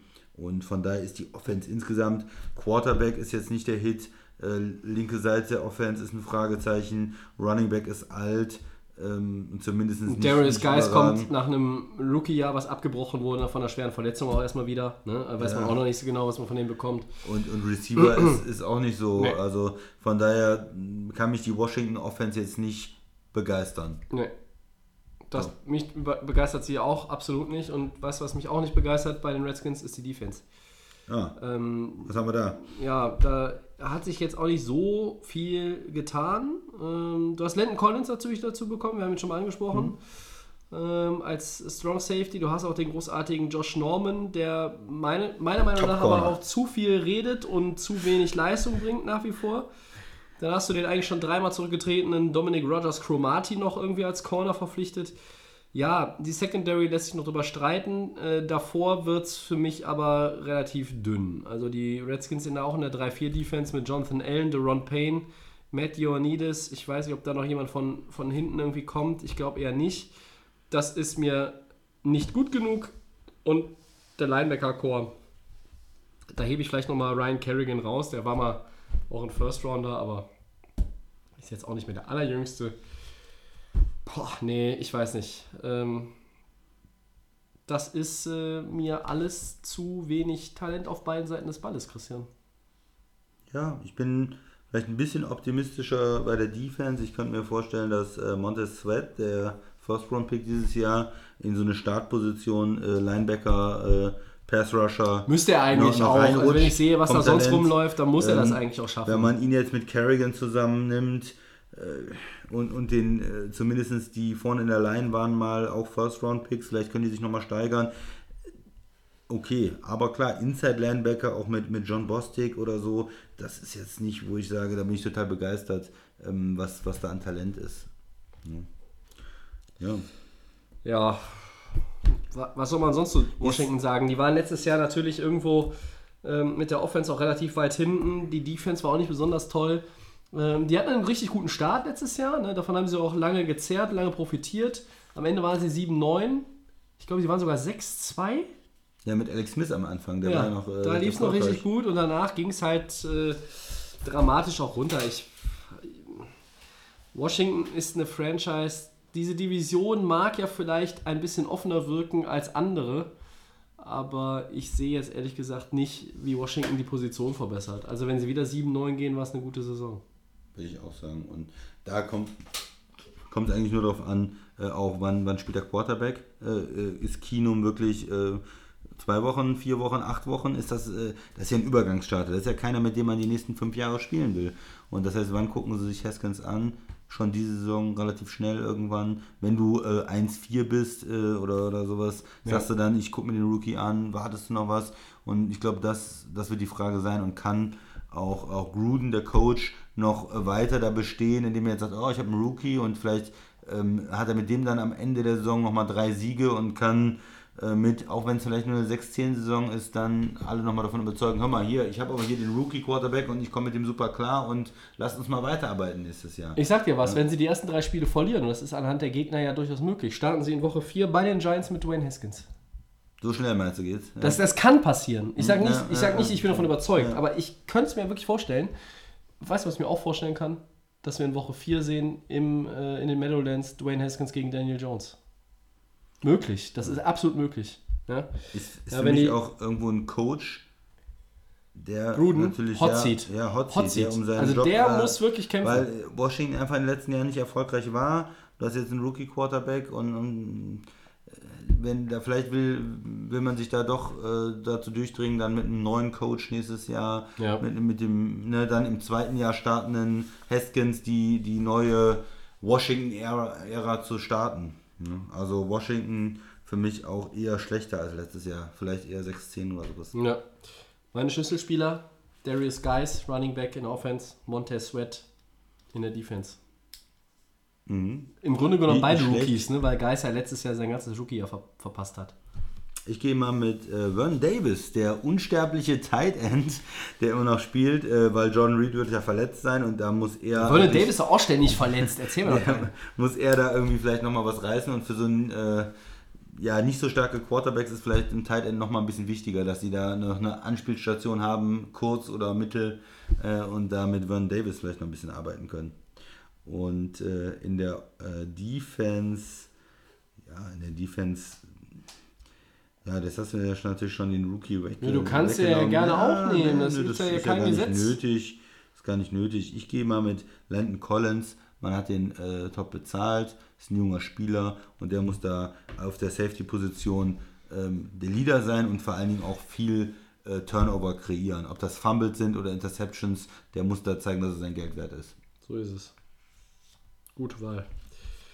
Und dann sind wir bei den Four Downs. Nächste Woche gibt es Middle of the Pack. Nächste Woche. Diese Woche gibt es Middle of the Natürlich, Pack NFC. Woche. Meine Güte. Ist hier was los. Ähm, bei 48 Grad im Podcast-Aufnahmestudio. Wir sind bei den Four Downs. Christian, äh, erstes, starte. erstes Down. Soll ich loslegen? Ich leg mal los. Achso, ich kann auch Ich mal. leg los, gerne. Dein Lieblingsfreund Antonio Browns zweite Beschwerde im Helmet Gate hat auch nichts eingebracht. War offenbar auch derselbe Richter, der schon in erster Instanz gesagt hat, äh, äh. Und wieder nichts. Aber, jetzt pass auf, der Raiders Receiver soll mehrere Optionen von Firmen für einen neuen Helm erhalten haben. Sind das gute Neuigkeiten? Gut für wen? für Antonio Brown oder Bestimmt. für die NFL oder Oakland oder Ja, die Welt. Für die Welt ist es äh, nicht äh, relevant. Ich möchte von äh, Antonio Brown erstmal bis zu seinem ersten Touchdown und äh, den ersten 120 Yards äh, nichts mehr hören. Ja, gute Nachrichten. Für ihn vielleicht schon. Äh, ich möchte davon nichts mehr hören. Ähm, ich, also abgesehen davon, dass er wohl offenbar von dieser ganzen Sage jetzt noch finanziell äh, profitiert, weil der, äh, die Helmhersteller ihm natürlich auch noch einen lukrativen Vertrag anbieten werden. Da muss man sich vielleicht sogar die Frage stellen, kalkuliert oder nicht? Ich gehe mit dem Kollegen Ian Rappaport vom NFL Network, der auf den, äh, diesen Tweet eines Kollegen äh, geantwortet hat mit den Worten God bless America. Dem ist nichts hinzuzufügen. Zweites Down. Äh, die Cardinals verpflichten, und wir hatten es eben schon gesagt, Michael Oh. Crabtree für ein Boring. Jahr. Und 3,25 Millionen Dollar. Deine Meinung, Tobi? Boring. Ja, ich halte von Crabtree. diesem Spieler nichts mehr. Ja, also der ist über den Zenit drüber. Ich sage euch, dass äh, Larry Fitzgerald bessere Zahlen haben wird als Michael Crabtree. Next. Ja, auf der einen Seite äh, denke ich auch. Veteran Help, ja, klar. Ist, ist, ist, nee, auf der einen Seite würde ich erstmal sagen, ich hätte ihn auch nicht unbedingt verpflichtet. Ich glaube nicht, dass er so viel bringt. Auf der anderen Seite denke ich da an eine Offense, die wahrscheinlich viel auch mit vier Receivern spielen will. Mhm. Und da brauchst du, war vielleicht einfach zu wenig äh, Receiver-Talent da, dass Ja. dann auch so jemand vielleicht nochmal die dritte äh, oder vierte Receiver-Rolle Ja, okay. irgendwo wahrnehmen kann. Also okay. Hm. Ich mache auch das dritte da und dann kannst du das vierte machen, Tobi. Komm. Das ist ja Titans Left Tackle Tyler Levan wurde für die ersten vier Saisonspiele suspendiert. Deine Reaktion? Ja, das ist nicht so gut für die Titans. Vor allen Dingen für den Quarterback Marcus Mariota, der ein äh, wichtiges Jahr vor sich hat. Ja. Das ist auch so ein äh, Prove-It-Year. Ähm, Levin hatte im Juli erklärt, dass er positiv äh, getestet wurde. kündigte Berufung an, postet das Ergebnis eines Lügendetektor-Tests auf Instagram, wie man das heute so macht, das belegen sollte, dass er dieses Mittel unwissentlich eingenommen habe. Gebracht hat es alles jetzt erstmal nichts, vier Spiele Sperre. Äh, meine Meinung dazu, äh, meine Reaktion dazu, ja, äh, schlecht für die Titans, ja, schlecht für den Spieler selber, schlecht für Marcus Mariota, schlecht. Ja, vielleicht, das ist so ein besonderer Fall vielleicht nochmal, weil er so wirklich, er hat ich habe es mir angeguckt, er hat es auf jeden Fall so rübergebracht, als wenn, Ja. es, als wenn es wirklich für ihn eine Welt zusammenbricht, äh, dass er das nicht ähm, ähm, verstehen kann und mit Lügendetektortests und alles. So wie er es gemacht hat, kommt es für mich absolut ähm, echt rüber. Ja, ja, ich Aber, kaufe ihm das auch ab. Äh, das ist ich habe damals auch äh, eine Menge Radsportler gesehen, die das absolut äh, gut rübergebracht haben. Äh, ob das äh, Lance Armstrong oder auch der Herr Ulrich war, die das toll rübergebracht haben und trotzdem Dopingsünder waren. Also ja, er hat es gut rübergebracht. Ich hätte ihm persönlich geglaubt jetzt in dem Moment, aber er muss die Sperre absetzen und ähm, genau, weil ich in der Vergangenheit da auch schon andere gesehen habe, würde ich sagen, so ist es einfach. Ja, das passt. Viertes und letztes Down. Wir haben noch ein bisschen Zeit, ist gut. Wie viele Teams, Christian, werden 2019 2000 Yard Receiver haben? Wie viele Teams? Der Christian grübelt, guckt auf unsere schöne Helmtabelle. Mal durchgehen. Eins, zwei, drei. Oh, ich glaube, das könnten schon ein paar sein. Sagen wir mal. Ich gehe mal mit fünf. Ui, da, die müssen wir aufzählen, die fünf. Ja, äh, die fünf. Da, ich würde mal Minnesota sagen. Mit äh, Dix und, und, Mhm. Und Thielen, ja. Auf jeden Fall. Äh, ich würde mal Atlanta sagen mit der potenten Julio. Jones und Calvin Ridley. Ja, Mhm. Bin ich auch dabei, ja. Dann ähm, würde ich vermuten, dass auch die Rams zwei äh, 1000 Yard Receiver haben. Die haben ja Mhm. Wel drei. wel welche der beiden? drei, Welche der drei denn? Ähm, Cooks und Cup. Ich hätte fast gesagt Woods und Cup. Komisch, dass wir beide einen Cup nehmen, aber ja, aber ja, okay. Ja, das sind übrigens die drei, nicht- die ich auch hätte. Wobei ich nicht sagen muss, äh, welche von den Nein, nein, das nicht, das nicht. Aber ich meine, bei den Rams sind drei, die in Frage kommen. Ich sage mal, bei Atlanta und Minnesota ist es eher klar, dass, um, um welche Leute es sich handelt.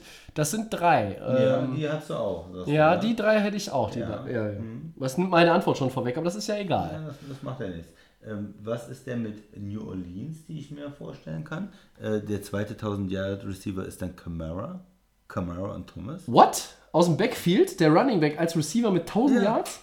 Wow, okay, das finde ich krass. Ja, hätte ich jetzt ein bisschen. 1000 und 1000 äh, sind ja viele, die jetzt sagen, ob ähm, Das wär- das wär ein MVP-Kandidat. der, der das leisten könnte. In, ja, äh, aber bei den dummerweise hat Carolina sonst keinen Receiver, der das schafft, ne? Ja, deswegen äh, gehe ich mal mit New Orleans. Und Ja. die andere Überlegung wäre, ob es nicht eine Tight End äh, Receiver Kombination auch geben könnte, die das schafft. Und da würde ich dann noch Kansas City nehmen mit Kelsey Ja.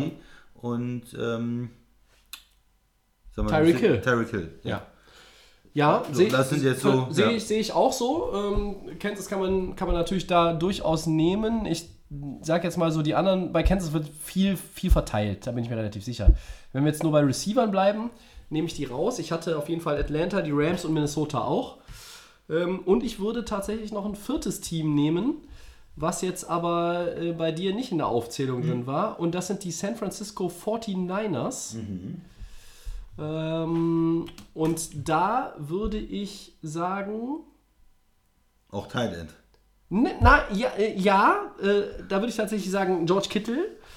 Und da würde ich sagen, ich glaube, dass wir hier über einen reden, der ähm, so ein bisschen unterm Radar ist. Dante Pettis. Oh, okay. Würde ich Nicht sogar. gut, weil- nee, ich würde sogar Pettis vorziehen. Okay. Ich könnte mir auch vorstellen, dass Kittel. Aber ah, Kittel ist halt schon so ein guter Passempfänger auch. San Francisco, wenn Garoppolo ein Monsterjahr spielt, traue ich ihnen sogar, das traue ich sogar da drei Leuten das zu. Stelle ich gerade fest. Ähm, was auch noch durchaus möglich gewesen wäre, wäre AJ Green und Tyler Boyd in Cincinnati, aber Green fällt jetzt erstmal am Anfang aus. Ich weiß es nicht, äh, ob sich dann vielleicht auch die Verhältnisse ein bisschen verschieben. Boyd am Anfang stark und dann viel über Green läuft oder so. Ähm, ich nenne jetzt mal, sage jetzt mal diese vier: Atlanta, die Rams, dann äh, Minnesota und San Francisco. Ja, können wir mal 2000 Yard. Receiver zu haben ist natürlich schon Ja, immer ja, gut, ne? Ja, ja, auf jeden Fall.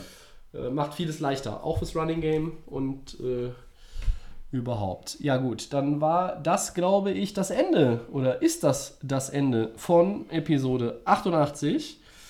Wir bedanken uns für euer Durchhaltevermögen, hoffen, wo auch immer ihr den Podcast gehört habt, es nicht ganz so heiß ist wie bei uns hier in der Bude gerade.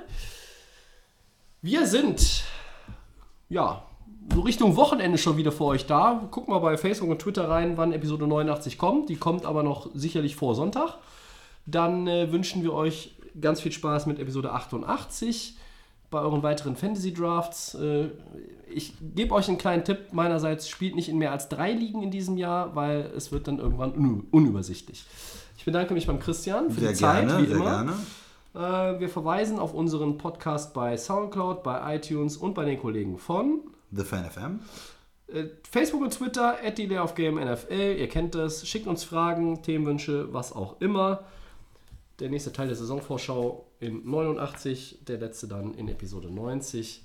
Wir wünschen euch einen schönen guten Abend, einen guten Tag und eine gute Nacht, wie auch immer. Bis äh, zum Wochenende, können wir fast sagen. Damit Ja. sind wir raus für heute. Ciao.